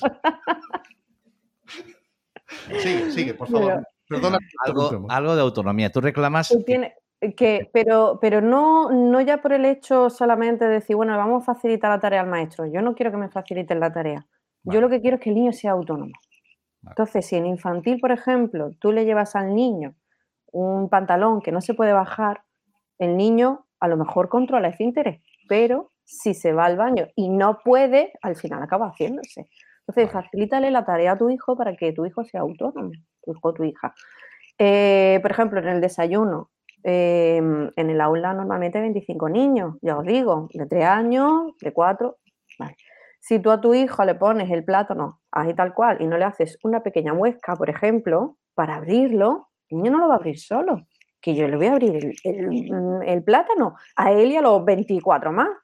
Vale, vale, vale. Alguno llegará, tan rápido no abro plátano, pero alguno llegará antes y otro llegará después. Pero, ¿qué pasa? Esos niños son impacientes. ¿Por qué? Porque en su casa están ellos solos. En principio, los que tengan hermanos no, sabrán esperar un poquito más. Pero allí Los son que tienen hermanos, los que tienen hermanos ya no comen plátano. Porque se lo comió su hermano mayor. directamente. Yo no- ya se ve mí que no soy de mucho comer. y el mayor era yo, ¿eh? Claro. Y sigo siendo, bueno. Vale, Es eso, es facilitarle a los niños, Vale. pero para que ellos sean autónomos. No es para decir, bueno, es que así la maestra no, no, así tu hijo Tú lo que sabrá. quieres es que te den no- menos trabajo a ti. Ya te estoy viendo ya a ti, guapa. Carayo. Ya te estoy No. viendo. Amiga. Y además, yo muchas veces cuando lo hacía con mi hijo, cuando estaban en infantil, ya no tengo ninguno en infantil, cuando estaban en infantil yo hacía eso, porque yo sé que el resto, el maestro tiene a 24 más, y si mi hija necesita ayuda para abrir algo, va a tener que esperar a que el maestro pueda atenderlo, que lo, va- que lo va a atender, claro que sí, pero Facilitar la autonomía. ¿Qué, falci- qué falta nos hace un mago en el aula? Sí. Nacho? no cabe ninguna duda, tío. a sea, mí por- me hacen falta manos. Yo necesito falta más manos. manos. Te hace falta mal. Una varita vendría bien también. Hay una, hay una- hay una cosa que, que llega tarde ya, ¿no? Quiero decir, los que ya tenemos, como mi hermano, el, el tuyo mayor está en 21, Mm. el mío va para 19, vale, ya, Eso ya pasó. que cuando... No, ya llegamos tarde, me Ah, refiero vale, vale, vale, a que cuando ellos tienen esta edad, eh, te comentan cosas de cuando tenían tres años. Y tú no te das cuenta, hasta que ellos te lo dicen, que ya son más mayores, de lo que se acuerdan. O sea, no Mm. os dais cuenta, los padres que tenéis, de pequeños detalles que se les quedan grabados. El hecho de que le cortes ese pequeño corte, el hecho de que no lo tenga, en lo mal que él lo pasa, por ejemplo, me refiero, ¿vale? Lo grabado que les queda a los chavales, esas pequeñas experiencias, luego cuando tienen 19, dices, "Ostras", y dices, "Joder, ¿tú te acuerdas de esto? De cómo se me acuerdo. Yo, yo que no me daba ni cuenta como, como Que- adulto claro. en el lío en que te metía. Quieres decir por ahí, ¿no? Claro, que hay muchas veces que hay pequeñas, eh, esas pequeñas trampas, esas pequeñas, pero que ellos, eh, ellos, no quiero decir falsamente ganen autonomía, sino que entiendan que ya son más autónomos. Ya puedo abrir. Es, Es que falso porque tiene un pequeño es- corte, pero él entiende que ya lo puede abrir él. Claro, O sea, claro. la primera vez que él abre su plátano dice, hostia, Es que estamos Bueno, fomentando esa su no la dice, pero la piensa. el mío sí. el mío- Él puede- él- todo lo que pueda hacer solo, Claro. eso le va a dar pues mm, muchísima más autonomía en la clase y para todo y más adelante. Vale. Eso es así. Yo, vamos. Que es reforzar la autoestima también muchas veces en eso. Claro. Claro. Claro. Vale. Es que hay niños que directamente te dicen, no sé. Bueno, Sí. ¿cómo que no sabes? claro. O niños que te No, traen no sabe, no. directamente lo que quieres que funciona. te abra. Sí. Porque les funciona, ellos No en casa dicen no sé, ya se lo hacen. Mm, Es Eso es el eso. helicóptero que hablaba antes, eh, Ceci, que están todo el día encima, los papás están todo el día encima, que aparta, cuidado, que va mi hijo, aparta, aparta, cuidado. Vale, la sobreprotección, que tendemos a, tendemos a ella. Porque como es padres- normal, sí, ya ve que yo soy madre y yo también, pues, bueno, pues hay momentos en los que tengo que proteger a mi hijo, pero facilitarle que sean autónomos. Yo, mis hijos pequeños, desde pequeños, si necesitan algo, pues tienen la, mm, la facilidad de poder pedirlo. Sí. Porque trabajar poquito a poco, a ver, no quiero yo echar, mm, decir nada de, de mi familia y demás, No, pero, sí que es verdad que a mí de pequeña, pues eso mm, eran más protectores conmigo, también era otra, otra época, y, y a mí no me facilitaron esa autonomía. Entonces, ¿yo qué he querido hacer? Pues mm, de lo que sabía que necesitaba un poquito más, que yo no levantaba la mano en clase, en primaria. Yo Vale, hasta vale, que no vale. llegué a, mm, creo que tercero de BU, yo estudié BU, que soy Sí. vieja, soy vieja, pues yo no levantaba la mano para participar en el aula ni para decir voy al baño, porque no tenía esa autonomía que, habían, que me habían me has, hecho, facilitado. me has hecho recordar, y va- vamos, vamos con otro melón. Me has hecho recordar, mira, Aquí recientemente. vamos a muchos melones. yo, esto Así luego se quedan tengo- abiertos, se Parece, estropean. parece chinchón esto, tengo melón que no veas. Eh, me has hecho recordar, eh, hace poquito, estos días, aquí en, salía en un medio lo- local, aquí en la Voz de Galicia, que la Junta de Galicia eh, ha propuesto a Anxo Carracedo para los sí. premios eh, no, príncipe- no es princesa de Asturias. Princesa de Asturias. Es de Asturias. Anxo Carracedo es un genetista que tenemos aquí en Coruña, en Galicia, en el mundo, ¿vale? Es una de las personas o la persona que para mí más sabe de genética, pero le pones un micrófono delante y te empieza a hablar de educación y te revienta, te desmonta y te vuelve a montar, ¿de acuerdo? Y una de las cosas que le llamaba, que llama él poderosamente la atención en el sistema educativo o contra el sistema educativo es cómo es posible que si tú pides un voluntario en infantil o haces una pregunta en infantil, te levantan todos la mano, yo, profe, yo, yo, yo, y haces esa misma pregunta en la ESO, en primero de la ESO, y tienes que repetirla tres veces para que alguien levante una mano. ¿Qué narices hacemos? ¿Qué ha pasado? ¿Qué ha pasado ¿Qué en narices medio? hacemos ahí en medio que agotamos, eh, no sé si la imaginación, la inici- iniciativa? Yo- no es echarle la culpa, pero puedes desproticar ahora si quieres a gusto. ¿eh? No, no es, no- Realmente, no, por ti, ¿eh? No yo por ti, ¿eh? que el cambio, mira, en infantil, bueno, ya sabéis, en infantil tenemos tres, tres áreas de conocimiento. Ya el- el- lo- nos lo cambiarán porque ha sacado nueva, nuevo Real Decreto. Pero eh, nosotros no hacemos distin- distinción en ninguna de esas áreas. Trabajamos de forma globalizada. Eso se pierde cuando llega a primaria. En infan- eh, ahora, mm, antes no, antes era un cambio enorme, pero hay un periodo de transición entre lo que es eh, un corte muy grande entre infantil y primero de primaria. Siguen siendo los mismos niños. O sea, mm, vale, pasa el verano, están más grandes, sí, ya no son, ya empiezan a caerse los dientes. Son, Vale. Bueno, son tres meses, ¿eh? O sea, desde que No, salen de tres meses no que tenemos de vacaciones. Son tres meses. Desde que salen de infantil. No hay más, son tres meses. No. No puede haber tanto cambio y sin embargo lo hay, ¿eh? Lo hay, lo hay. Yo veo que Lo está dándole que sí a la cabeza. Así tú también lo notas, ¿no? Sí, Lo- no, es decir, yo nunca entendí por qué primero y segundo de primaria no son más similares al sistema que tienen en infantil. O sea, Vale. yo entiendo que primaria Que es haya un como un, como un, un, un par de años para pasar al tránsito. siguiente, ¿no? Un Sí. plan. porque siempre es como de golpe en las aulas todo arreglado lo que tú quieras. En infantil sé que no es así, por lo que te- por lo que sé no es así. Entonces entiendo que tiene que haber esa transición Sí. de prima- infantil a la Ya, ESO. En tres meses ya se hace. ya- se Claro, hace- chino, se pero pasa hace- de junio a septiembre. Sí, sí, no, pero se hace en plan así de, de golpe. Flash, sí. Eso, tú No. echas el pescadito ahí y lo echas plom de golpe. Y no puedes echar sí, no, pescadito de golpe. sí, lo, lo sacas de un entorno eh, de purpurina y de pegamento, ¿de acuerdo? Y de profes con bata a, a dos o tres profesores en el aula. Si tienen Bueno, suerte, no, primero si tienen suerte, tutor, si pero- tienen suerte, les toca Nacho y, y- y trabajan con magia. Sí. Pero vamos, tienen que tener mucha suerte, porque si no Sí. es como es. Desaparece el doctor Strange en clase, tiene que ser la leche. Pero bueno. Pero Bueno, sí que eh, es verdad que, que ese tránsito, ese cambio eh, es muy grande. Sí que es verdad que ahora pues eh, intentan mantener los trabajos en pequeños grupos, Mm, poco a poco, va mejorando, va cambiando, vale. que es lo que tiene que hacer, la educación tiene que ir cambiando. No nos podemos Bueno, quedar ni hace 30 años, ni tampoco... En filas y columnas. ¿eh? educar en filas y columnas. O sea. Bueno, pues eh, Ceci, no, te, quiero- no te sí. quiero liar mucho más. Aquí sigue entrando gente. Esto es una casa de, la casa de los hermanos más. Yo he, echado, yo he echado a la familia de la casa. La echaste a la cuadrilla, muy Yo, bien. la he Vale. echado, yo le he dado dinero y digo, venga, ahora ir a comer. Bueno, quiero, quiero hacerte un par, un par de preguntitas más, o por lo menos Sí. una pregunta. Y van llegando los invitados, se incorpora ahora Ana, luego la presentamos. Eh, mm, te quiero hacer una. un- eh, yo tengo, tengo que llevar la conversación un poco al tema nuestro, que es el tema de las TICs. Entonces. eh, Para poder cobrar las subvenciones Ah, sabes, esto ¿no? va por el tema de las subvenciones. Eh, ¿Se plantea en algún momento, en, eh, o, o cómo afrontas tú esto del acercamiento a, a las TICs, a las pantallas, como dice María Zavala? Eh, en infantil, ¿eso cómo, cómo se hace? ¿Cómo se lleva? Mira, yo es que me voy a, voy a quejarme de, de la Consejería de Educación, obviamente.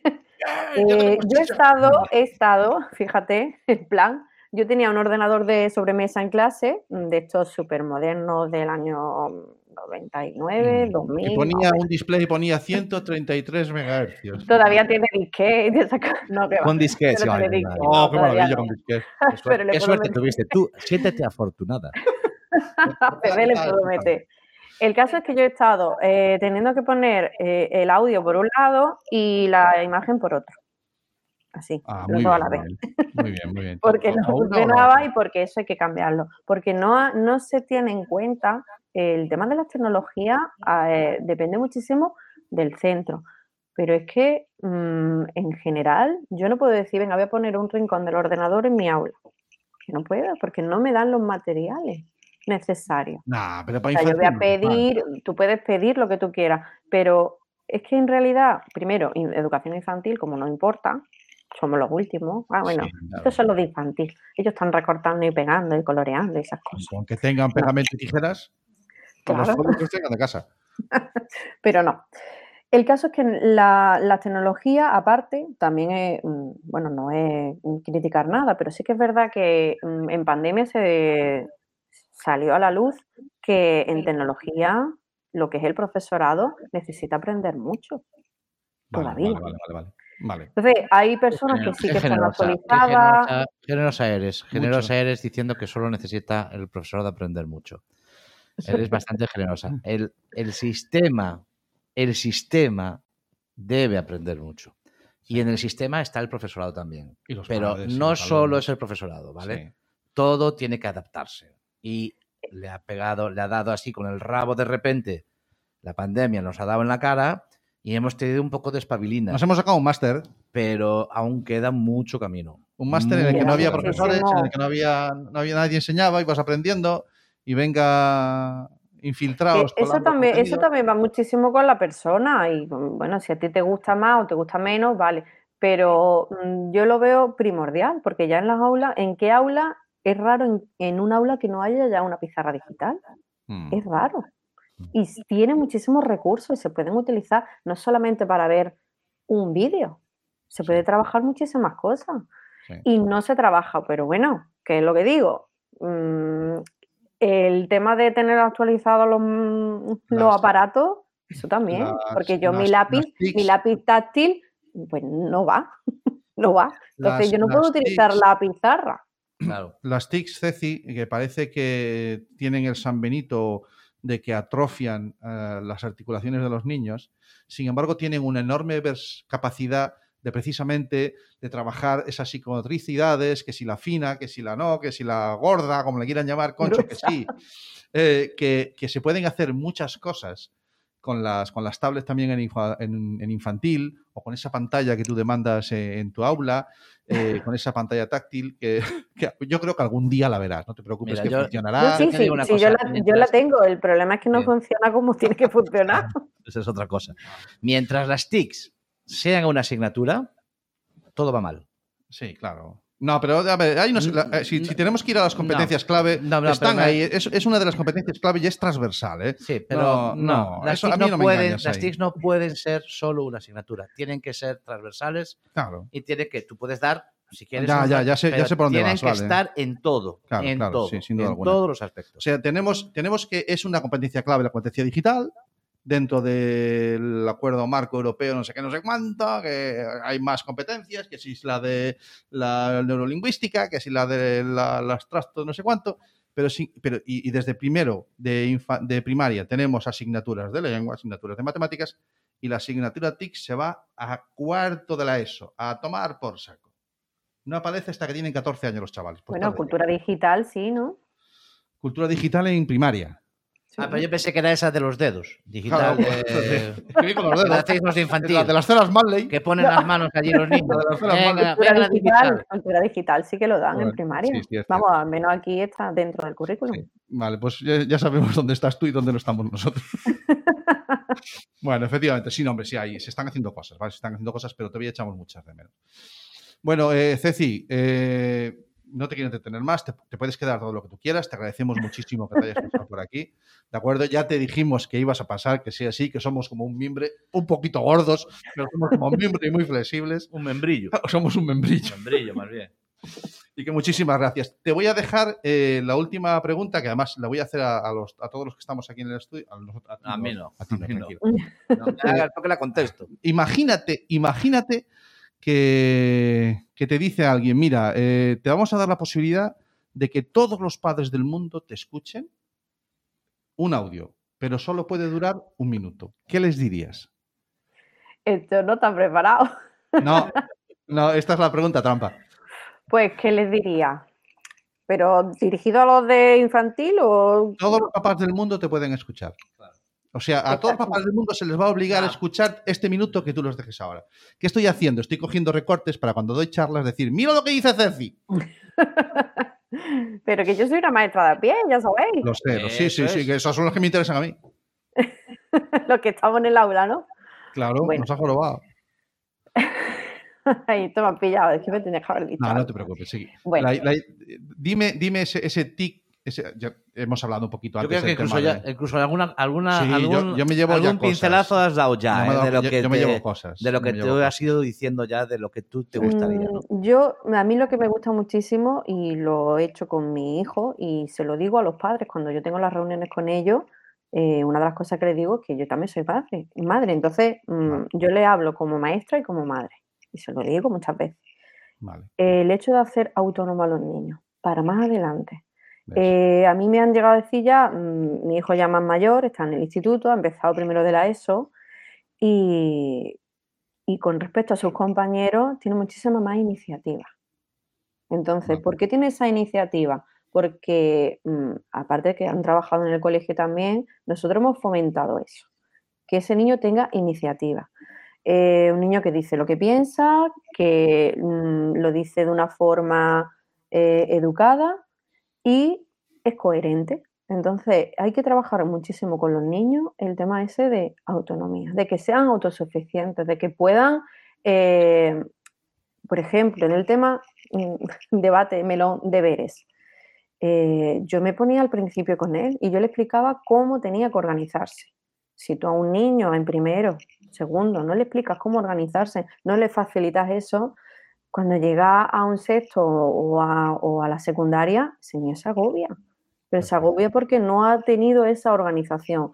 Y esa organización mm, puede ser en parte del colegio, puede ser mucho en parte de la familia. Entonces, como padres, como familia, pues mm, facilitarle eso a los hijos, eh, hacerlos autónomos, eh, darle herramientas para que se puedan enfrentar a la sociedad, a todo lo que hay, porque os he estado escuchando antes de todas esas preguntas, eh, hablar con ellos, la escucha activa. A mí mi hijo me está contando algo y si yo tengo el móvil en la mano, pues chicos, apágalo. Y otra de las cosas que también, que eso sí que, mira, lo voy a decir y eso es lo que dais. Vale. Cuando lleguéis a casa y estéis todos en familia, apagad los teléfonos.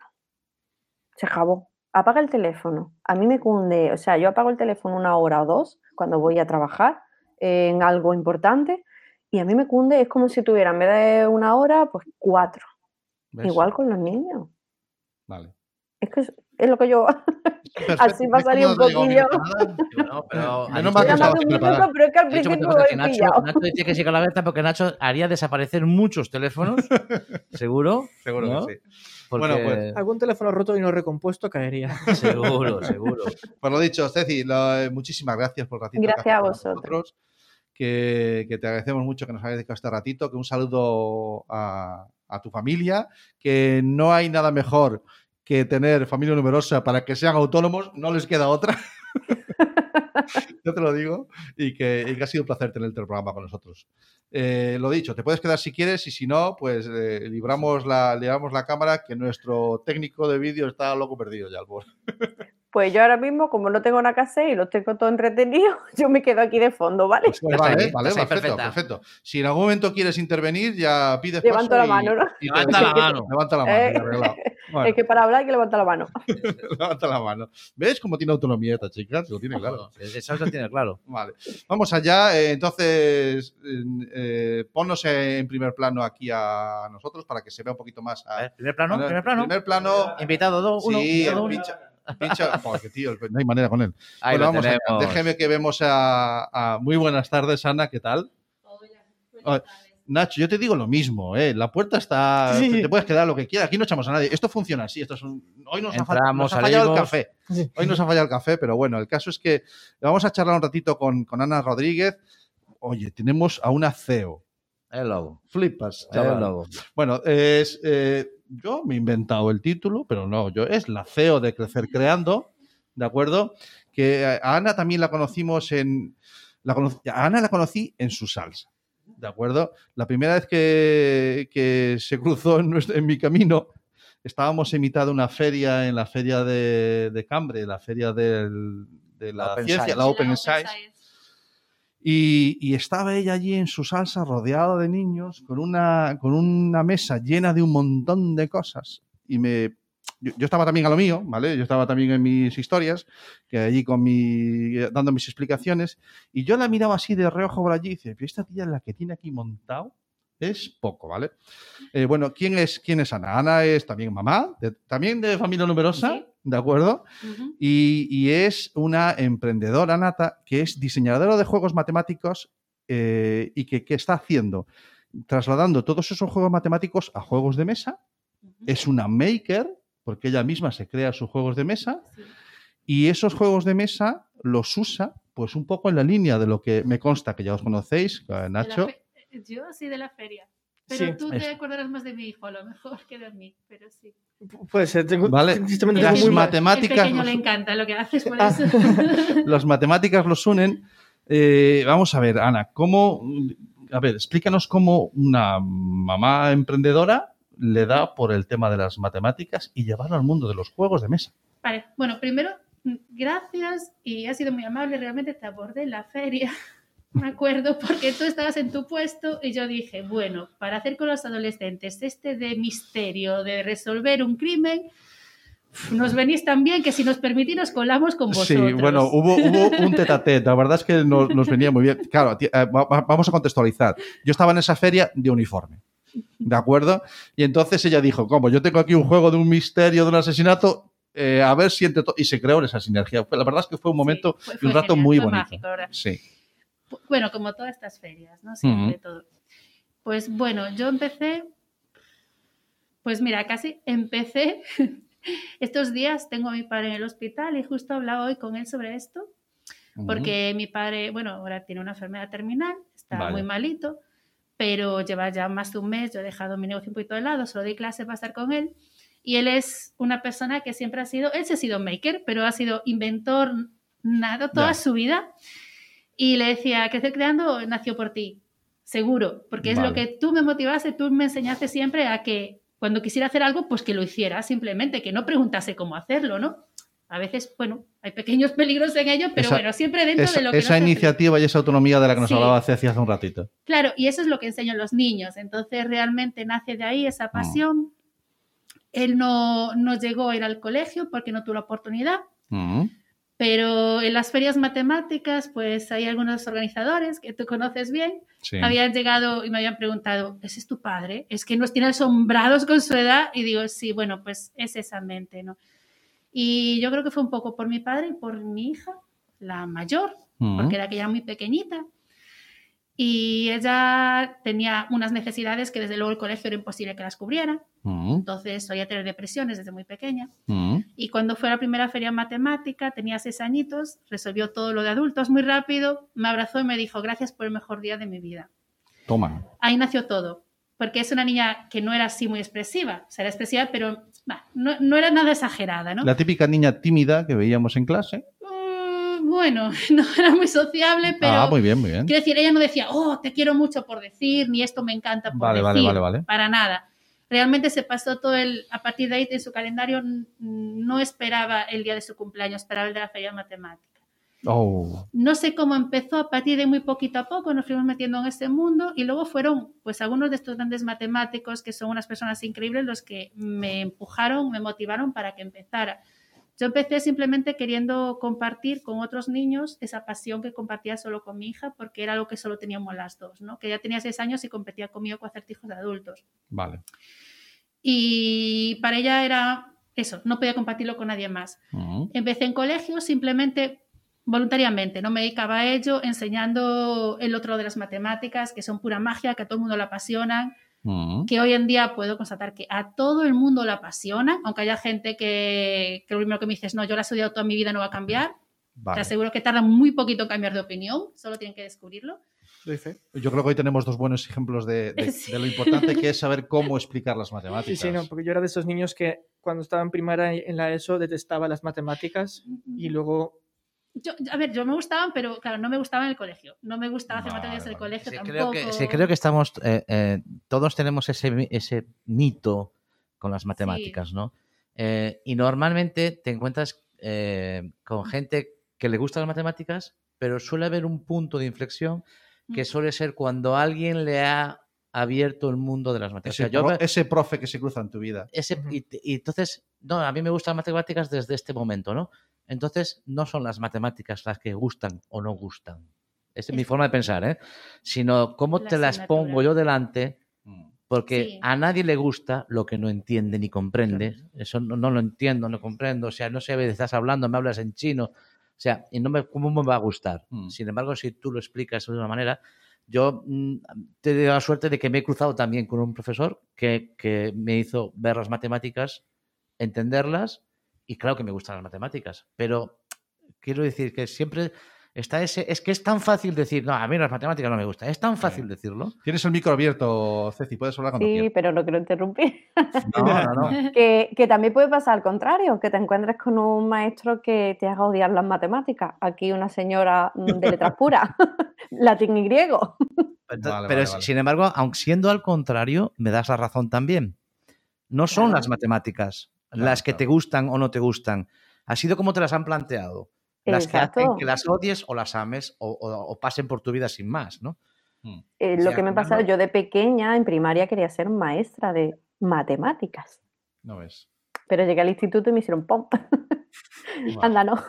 Yo iría más allá, a ver, realmente yo no tuve un profesor que me hiciera odiarlas ni que me hiciera amarlas. Pero lo primero que digo cuando voy a dar las charlas, no los profes, cuando me toca con los niños en los coles, les pregunto qué son las matemáticas, ¿no? Y te dicen sumar, restar, cosas así. Y a los pequeños lo que les digo, bueno, vamos a ver, sí, también, también. Y tú como eres de grande, respeto una hormiga. Y como eres de grande, bueno, respeto un elefante, ¿no? Un ejemplos, bueno, pues, y respeto al universo tú como eres. Pues así es lo que me acabas de decir las matemáticas. Entonces, y cuando me dicen es una asignatura, ahí está el problema. Bueno, no son una asignatura. Entonces, a lo mejor ahora mismo, como estoy en la asignatura que se llama matemáticas, pero matemáticas no es una asignatura, ¿no? Hay una asignatura que nos habla sobre matemáticas. Vale. Porque algunas asignaturas habla de historia, no significa que eso sea la historia en sí, ¿no? Ya, ya. Entonces, es las matemáticas en sí, el pensar por sí mismo, esa es la clave, es lo que a todo el mundo le encanta. Pero estamos ante una generación, y me encantó mucho lo que dijo Ceci en su minuto, porque era justo lo que estaba pensando yo, bueno, estaba muy relacionado. Estamos en una generación en la que no les dejamos ser autónomos ni pensar por sí mismos. Entonces, a mí me llegan niños de 8 años que cualquier cosa que quieran hacer, voy a buscar un tutorial en YouTube. Digo, Buah, aquí todas estas cosas están prohibidas conmigo, ¿vale? ¿Qué quieres hacer? Mira a tu alrededor, ¿qué tienes? Bueno, pues hazlo. Si alguien puede hacerlo, tú también. Vale. Entonces, realmente lo que hago es motivarles y, y de que ayudarles a descubrir todo lo que ellos saben hacer. Eso es lo primero. Y que sean valientes para hacerlo. Qué bueno. Porque luego los juegos, bueno, yo no les voy a dar la asignatura de matemáticas, eso ya lo hace en el colegio, ¿vale? Los juegos son para trabajar todas las capacidades, pero no solo todas las capacidades de la inteligencia a todas las edades, sino eso, el- la seguridad en sí mismo, que me parece muy importante. También, Otra- vuelve a salir. Es, es que es- yo creo que son temas transversales, sin duda alguna. La autonomía, Sí, la claro. capacidad de, de tomar, de decisiones, la, la- el, el- el- Aprender a aprender.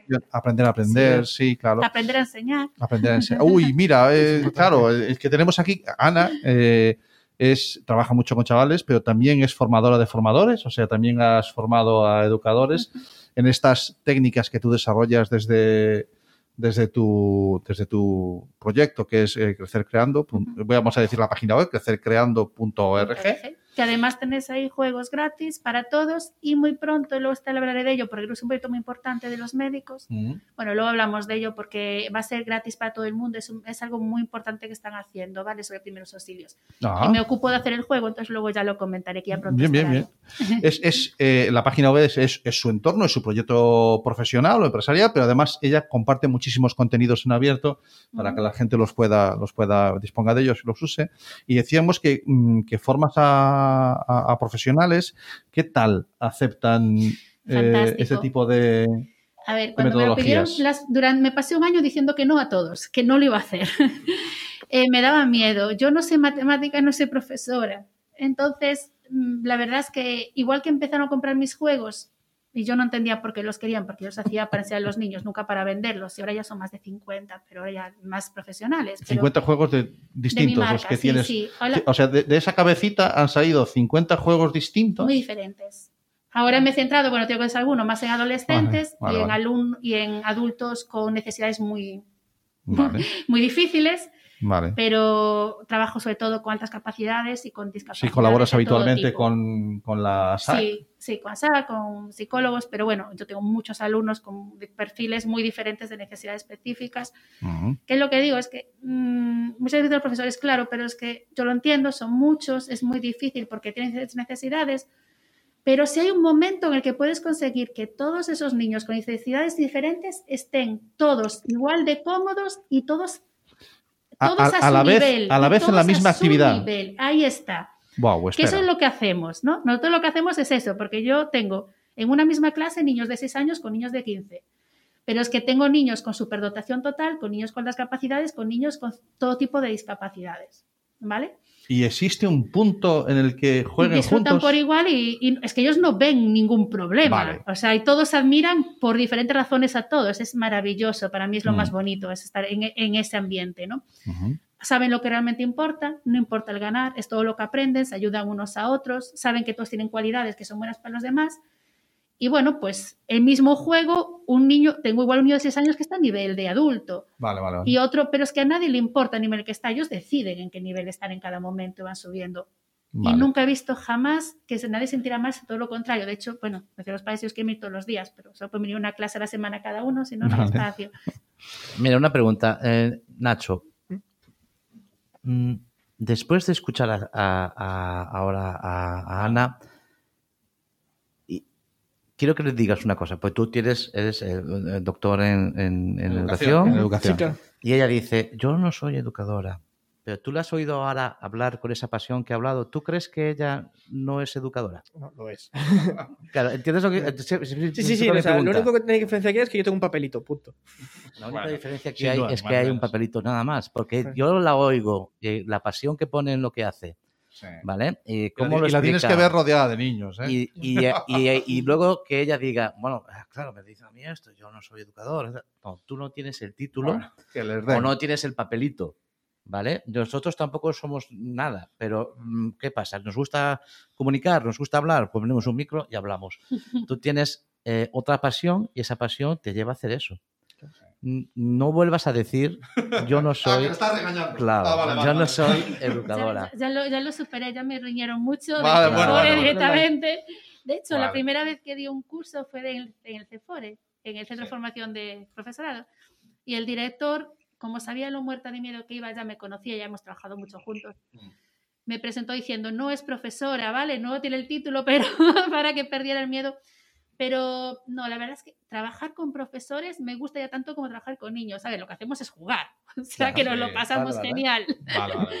hay una, bueno, hay una primera parte que no es de juegos y luego siempre la segunda que es de jugar. De hecho, voy dentro de pocos días de otro cole también a dar formación siempre a través de la Junta. Vale. Y mm, bueno, los profesores que me preguntabas qué tal, sí, los- eh, increíble, o sea, la aceptación, más que Sí, aceptación. es- prepárate porque los dos minutos también los tengo para ti, ¿eh? Y, para Nacho. Vale, pues, vale. Y, y la idea es, eh, bueno, pues dale, para adelante. Imagínate, imagínate. vale, yo, sigo, yo sigo con la caña siempre puesta y cuando pasáis por el programa, los invitados a todos, intento sacaros algún minutito que después yo transmito. Mira, cuando uno va, mm, yo comparto complet- completamente contigo, desde Atlantics, eh, cada vez que tenemos ocasión de formar a, a profesionales con los maestros o con los profesores, nos lo pasamos genial, ¿de acuerdo? Porque sois como puñeteras esponjas, Sí. es decir, estáis todo el día eh, ahí, ahí, ahí, y dame, y dame, y dame, y dame. Y además, en este tema de las TICs me llama poderosamente la atención. Nosotros tenemos un proyecto que es formación, acoso laboral en redes sociales para profesionales, ¿no? ¿Qué mierda acoso laboral en redes sociales? Venís solamente a, y mis niños, ¿cómo hago para? ¿De acuerdo? Entonces, eh, eso lo- sale allí y se nota mucho en el ambiente. Entonces, estos minutitos que yo saco los suelo llevar, porque creo que cuando, cuando uno cita, casi es mejor que seáis vosotros mismos los que os citéis.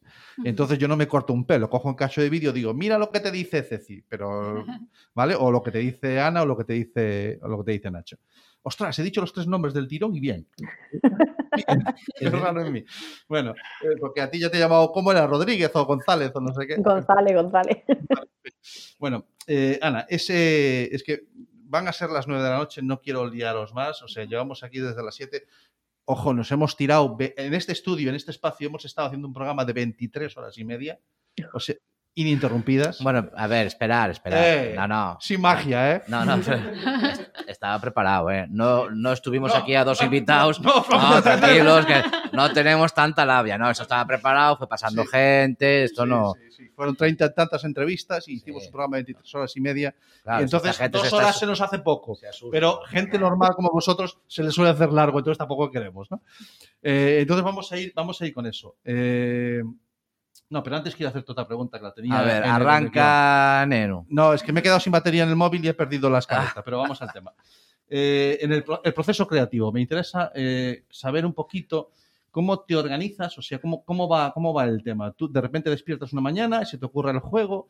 ¿Cómo, cómo es eh, un poquito esa fase creativa que, en la que tú desarrollas para desde tener la idea hasta tenerlo Sí, impreso en porque me han 3D? preguntado muchas veces y nunca he sido capaz de responderlo, así que las ideas siempre están ahí. O sea, e- e- es, diversión, crear es lo más divertido de todo.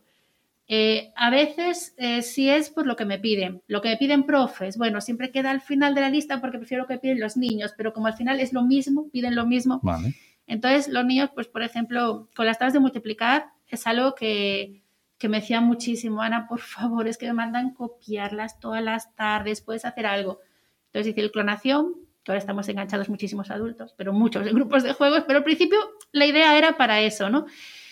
Y mm, bueno, uno, pues que los números romanos, ¿no? Y, y Ujú. que me dicen, jo, es que el otro día jugaron, uy, pero qué fácil era, es que no conseguí entenderlo, como explican en el cole, y seguía sin saberlo, ¿no? Vale. Entonces te suelen pedir no lo que les es fácil, que es lo que más me sorprendía al principio, ya me acostumbré. No te piden, haz un juego de esto que soy un crack y voy a ganar. No, no, no. Te piden, haz un juego de esto que se me da muy mal. Vale, vale. Busca no una solución para. Sí, sí, o siempre me olvido de este detalle en las divisiones, ¿puedes hacer algo? o sea, Vale, vale, entonces, vale, cuando es así, buscas pues otras cosas que simplemente voy viendo yo, ¿no? También pues como la manera de resolver siempre tal mecánicos, de utilizar la lógica y tal. Pues bueno, querían que hiciera una sobre incógnitas, solución de ecuaciones, pero no vamos a llamar así con cinco años, Ujú. que ya hay nivel de cinco años. Bueno, pues va la X, el mapa de piratas, vamos a hacer un juego de piratas, Ujú. Y las cosas surgen de un modo natural. Más divertido todavía cuando quiero hacer algo así para... Mis amigos son todos profes, coinciden. Vale, vale. Y mis amigos, bueno, los amigos más cercanos, pues tienen necesidad alta porque, pues eso, también soy ejemplo de personas con muy altas capacidades que han vivido, pues lo típico que yo tengo ahora con los niños que trabajo, ¿no? Entonces voy a hacer un juego para ellos y ahí ya es, tienes que conseguir engancharles, tienes que conseguir que se quemen, Y ahí, claro, ya puedes pensar qué me gusta a mí como adulta, ¿no? Es, es todo muy diferente. O Vale. pues con niños pequeñitos que les gusta, pero yo creo que las ideas es que solo hay que frenarlas, simplemente, Vale. están siempre ahí. Vale, perfecto. Eh, adelante, imagínate que tienes eh, ese minutito en el que todos los, en este caso los profes del mundo, les obligamos a oír ese audio Muy bien. que les, eh, que- y juegas con ventaja, Nacho, que también llevas más tiempo ahí sentado, Sí, sí, te, pero deja- te- te da tiempo a pensar. ¿Qué, qué les dirías en ese minutito? Bueno, es que me voy a repetir un poco lo de Ceci, pero a ver, lo más importante, no quiero dirigirme solo a profes, profes y padres. Bueno, venga, vale. ¿Vale? Gracias. Lo más importante, que los niños tienen que ser felices, sentirse cómodos. Eso antes de nada. Tiene que ser la prioridad absoluta. Después viene lo que tienen que estudiar. ¿Vale? Lo segundo, que todos tienen su ritmo. Perfecto. Y que, pero es que aquí es, mm, los profes de este aspecto lo hacen mejor, mm, pecamos más los padres, ¿no? Pero bueno, hay de todo en todas partes y pues no, a lo mejor no consigues objetivos o a lo mejor pues no te saca sobresalientes o a lo mejor te suspende. Ujú. Que tenemos que tener un poquito más de, abrir un poquito más, ver sus necesidades, ¿vale? Porque a lo mejor simplemente le estamos exigiendo lo mismo que a todos y no es lo que necesita hacer ese niño Vale. y dándole más libertad, al final todos van realmente bien, pero a lo mejor no necesita aprender eso de historia ese año y no es culpa suya que no consiga concentrarse. El problema que yo más veo por los niños con los que me relaciono y también, bueno, por lo que he vivido con, con mi propia familia, he escuchado mucho, mm, es que tu hijo es tan inteligente que solo con que haya escuchado la clase va a sacar 10, así que si suspendes porque no le da la gana de aprobar. Vale, vale. vale. Esa es la lucha que más tengo ahora, Vale. que incluso diría que las altas capacidades muy altas pueden ser una discapacidad en la hora de Sí. estudiar, Ah, ¿vale? Por el tema de que realmente no se concentran, no es culpa suya, lloran delante de un libro muchísimo, ¿vale? Sí, y sufren ante situaciones que nosotros creemos que Bueno, debes sí. o forzamos muchas veces. Ah, ¿no? sí, aparte de su exceso de sensibilidad, con lo cual eso sí. Eh, entonces, lo primero, mm, que los niños saben realmente cómo se sienten, por qué, Ujú. y sus emociones son lo primero, los sentimientos, antes que los estudios. Y luego entender que van a llevar su ritmo y que seguro que nos van a sorprender. Bueno, y tercero, no menos importante, los niños son capaces de hacer muchísimo más y no tenemos que los padres hacerles sus deberes, como he visto muchas veces, que ya me parece lo máximo, pero tampoco Uy. tenemos que hacerles su cama. Quiero decir, Y- tenemos que dejarles aprender a hacer las cosas y equivocarse. Y, Porque así cuan- es como y se cuando aprende. llegan esas clases, de, hay que hacer un, un- el volcán para la clase de fi- Y vienen esos pedazos de volcanes, que ahí es un concurso de pavos, a ver qué padre ha hecho el volcán más chulo, macho. Pero bueno. Y a mí me gustaría añadir algo a lo que dijiste ahora, cuando dijiste eh, que los niños sean felices. Me gustaría recordarle a los padres, yo lo digo por experiencia propia, ¿vale? Porque eh, me, han dado, me han dado así una hostia en la cara y, y- y es como aprendido, ¿no? Tu felicidad como padre no tiene por qué ser la felicidad de tu hijo, No. pero la felicidad de tu hijo se va a convertir en tu felicidad. ¿Vale? Porque eh, eh, hay veces que los padres nos frustramos porque no, nuestra felicidad no se ve reflejada en nuestro hijo. Y eso no tiene por qué ser, es que no tiene que- nada que ver tu felicidad con la de tu hijo. Tu hijo déjalo que sea feliz con sus cosas y no con las que a ti te gustaría. Exacto. ¿Vale? Que es Uy, que. ¿Cuántas frustraciones se comen nuestros chavales? Exacto. No. Es que es un. a yo eh, sí. lo digo porque me, me- me ha dado así en la cara, ¿vale? Me ha dicho, mira, yo, esto, esto yo no lo quiero hacer. Y Cuando dicen dejes, esto no lo quiero hacer, y dices tú, hostia, pero si eso es lo mejor del mundo, Para ti. para ti. Es- Para ti, campeón. Entonces, No, ah, que decías lo de que no quisiera hacer. Exacto. Lo mejor del mundo es lo que es mejor para él. lo que es mejor, lo que él escoja que va a ser mejor, ¿no? Exacto. Pero ¿quién mejor que su padre para saber eso? Nacho, tus dos minutos, cuéntanos. Bueno, yo creo que es un poco recalcar las ideas que se han comentado. Es decir, bueno, Mm. con el tema que hablábamos, hay una frase que siempre tendré grabada a fuego de un profesor que tuve, que es la razón por la que decidí ser profesor fue esa persona, que me dijo, que dijo mi madre, eh, si trabajamos juntos, este niño sale adelante. Bah, ¿Ves cómo se cierra el círculo, Ceci? Se cierra. Sí, Y esa Sigue, frase, eso lo voy a tener ahí grabada a fuego. Y yo creo que una cosa importante siempre es escuchar a- los niños. Es decir, una cosa que sabemos los, los magos, sobre todo los magos infantiles, los niños no son tontos. Los Eso, niños tienen son mucho niños. son niños y tienen y No, niñas son no muy son. inteligentes y hay que tratarlos como tal. Y luego también entiendo el escucharlos y entender sus capacidades. Es decir, es eso, yo en mi caso soy una persona pues eso, hiperactivo, TDAH, que al final se ha ido por las artes, ha sido una. Tiene una- tenido la suerte que mi familia ha dicho, vale, pues si quiere ser mago, pues que sea mago. Es decir, nunca limitarle. Si le gusta algo, potenciárselo, porque eso va a ser algo que les va a motivar y les va a llenar más. Y al final es muy irónico que el hecho de que una persona como yo, que he cogido asignaturas para evitar otras, es decir, yo me cogí hice la carrera de le- letras, como ya- bachillerato de letras, Mm. para evitar ciencias, ahora estoy haciendo cosas con matemáticas, de- amándolas. De hecho, hace poco me encontré con un compañero que no se creía que había hecho un doctorado en matemáticas. "Espera, ¿Tú haciendo matemáticas? Y yo, pues sí. Entonces, que al final, escuchar a esa persona y, dar, y ver sus capacidades y el potencial que tiene va a hacer que esa persona sea más feliz y le ayude. Fantástico. Claro, yo siempre le digo a mis hijos que yo no te voy a pagar, eh, nosotros llamamos pasantías, ¿no? Las clases, Clases particulares. particulares. y esta- No te voy a pagar clases particulares, yo te pagaré clases par- si te gusta tocar el piano y, y es lo que yo te pago esas clases particulares. Pero si, pues, es que a mí no se me da, yo eso no te lo voy a pagar, te tienes que buscar la vida, macho. Pero de lo que yo te, a ti te gusta, ahí sí que te voy a, ahí te voy a empujar, ¿no? Si te gusta ser mago, pues, pues ahí te- yo a mí se me dijo titiritero no. Titiritero Titire- quería, ¿no? Titiritero no, ¿eh? Titiritero no quería. Entonces eh, haces un FP. Pero, pero, pero en, en este caso eh, yo aprendes, ¿no? Y efectivamente, si lo que te gusta es eso, ahí estoy. Pues vale. Y juntarse, cuando hay las tutorías, cuando hay las tutorías, se plantean mal, eh, os lo digo a todos los profes, no están bien planteadas las tutorías. No puede haber una mesa entre el tutor, la mesa y los padres. No. Y- y tiene que ser el tutor y los padres, la mesa y el niño. Así, ah, para mí es así como. La- las tutorías que tenemos ahora son todas telemáticas. Pues entonces me vale igual, en el mismo lado. En el mismo lado los Sí, padres tienen sí. que ponerse en el mismo lado que los Mirando hacia el futuro del, del menor. No, es un poco la. Pues eh, ahí ya, nos hemos ido de las nueve, Ya no ido. nos queremos liar más. Eh, Ceci, muchísimas gracias, que ha sido un placer tenerte en el programa. Me llamáis cuando queráis, yo ya he perdido el miedo. Estaba muy nerviosa. Vale, está- ha, quedado grabado, ¿no? Ah, Perfecto. Ahora, ahora que por fin a este se hecho el churruncho de cable De que cable tenía los cascos. para los cascos, ahora, ahora se queda, lo que sea. Tiene explicación, tiene explicación. Eh, Nacho, eh, que ha sido mágico tenerte aquí con nosotros hoy. Muchísimas gracias. Ana, que sabes que me tienes encantado, que ha sido un placer tenerte en el programa hoy. No me he traído, es que esta mujer mm, nos puso a prueba con uno de sus juegos. Es que no se lo he quitado las manos a los chavales, ¿vale? Entonces lo traigo aquí. Pero que ha sido un placer y un honor teneros a todos y especialmente también tenerte a ti, sin duda alguna. Y que, Cami, Carlos, eh, que estamos terminando, ¿no? Sí, señor. Por lo dicho, que hasta aquí el episodio de. Espera un poquito, no todavía. Era. Eh, hasta aquí el episodio de Internet de tu favorito de esta semana, esta quinta temporada en la que hemos querido seguir, meternos infiltrados ahí un poquito en el mundo de la educación y que hoy hemos pasado una tarde pues con una profe de infantil de bata y pegamento, con un mago y con una maker.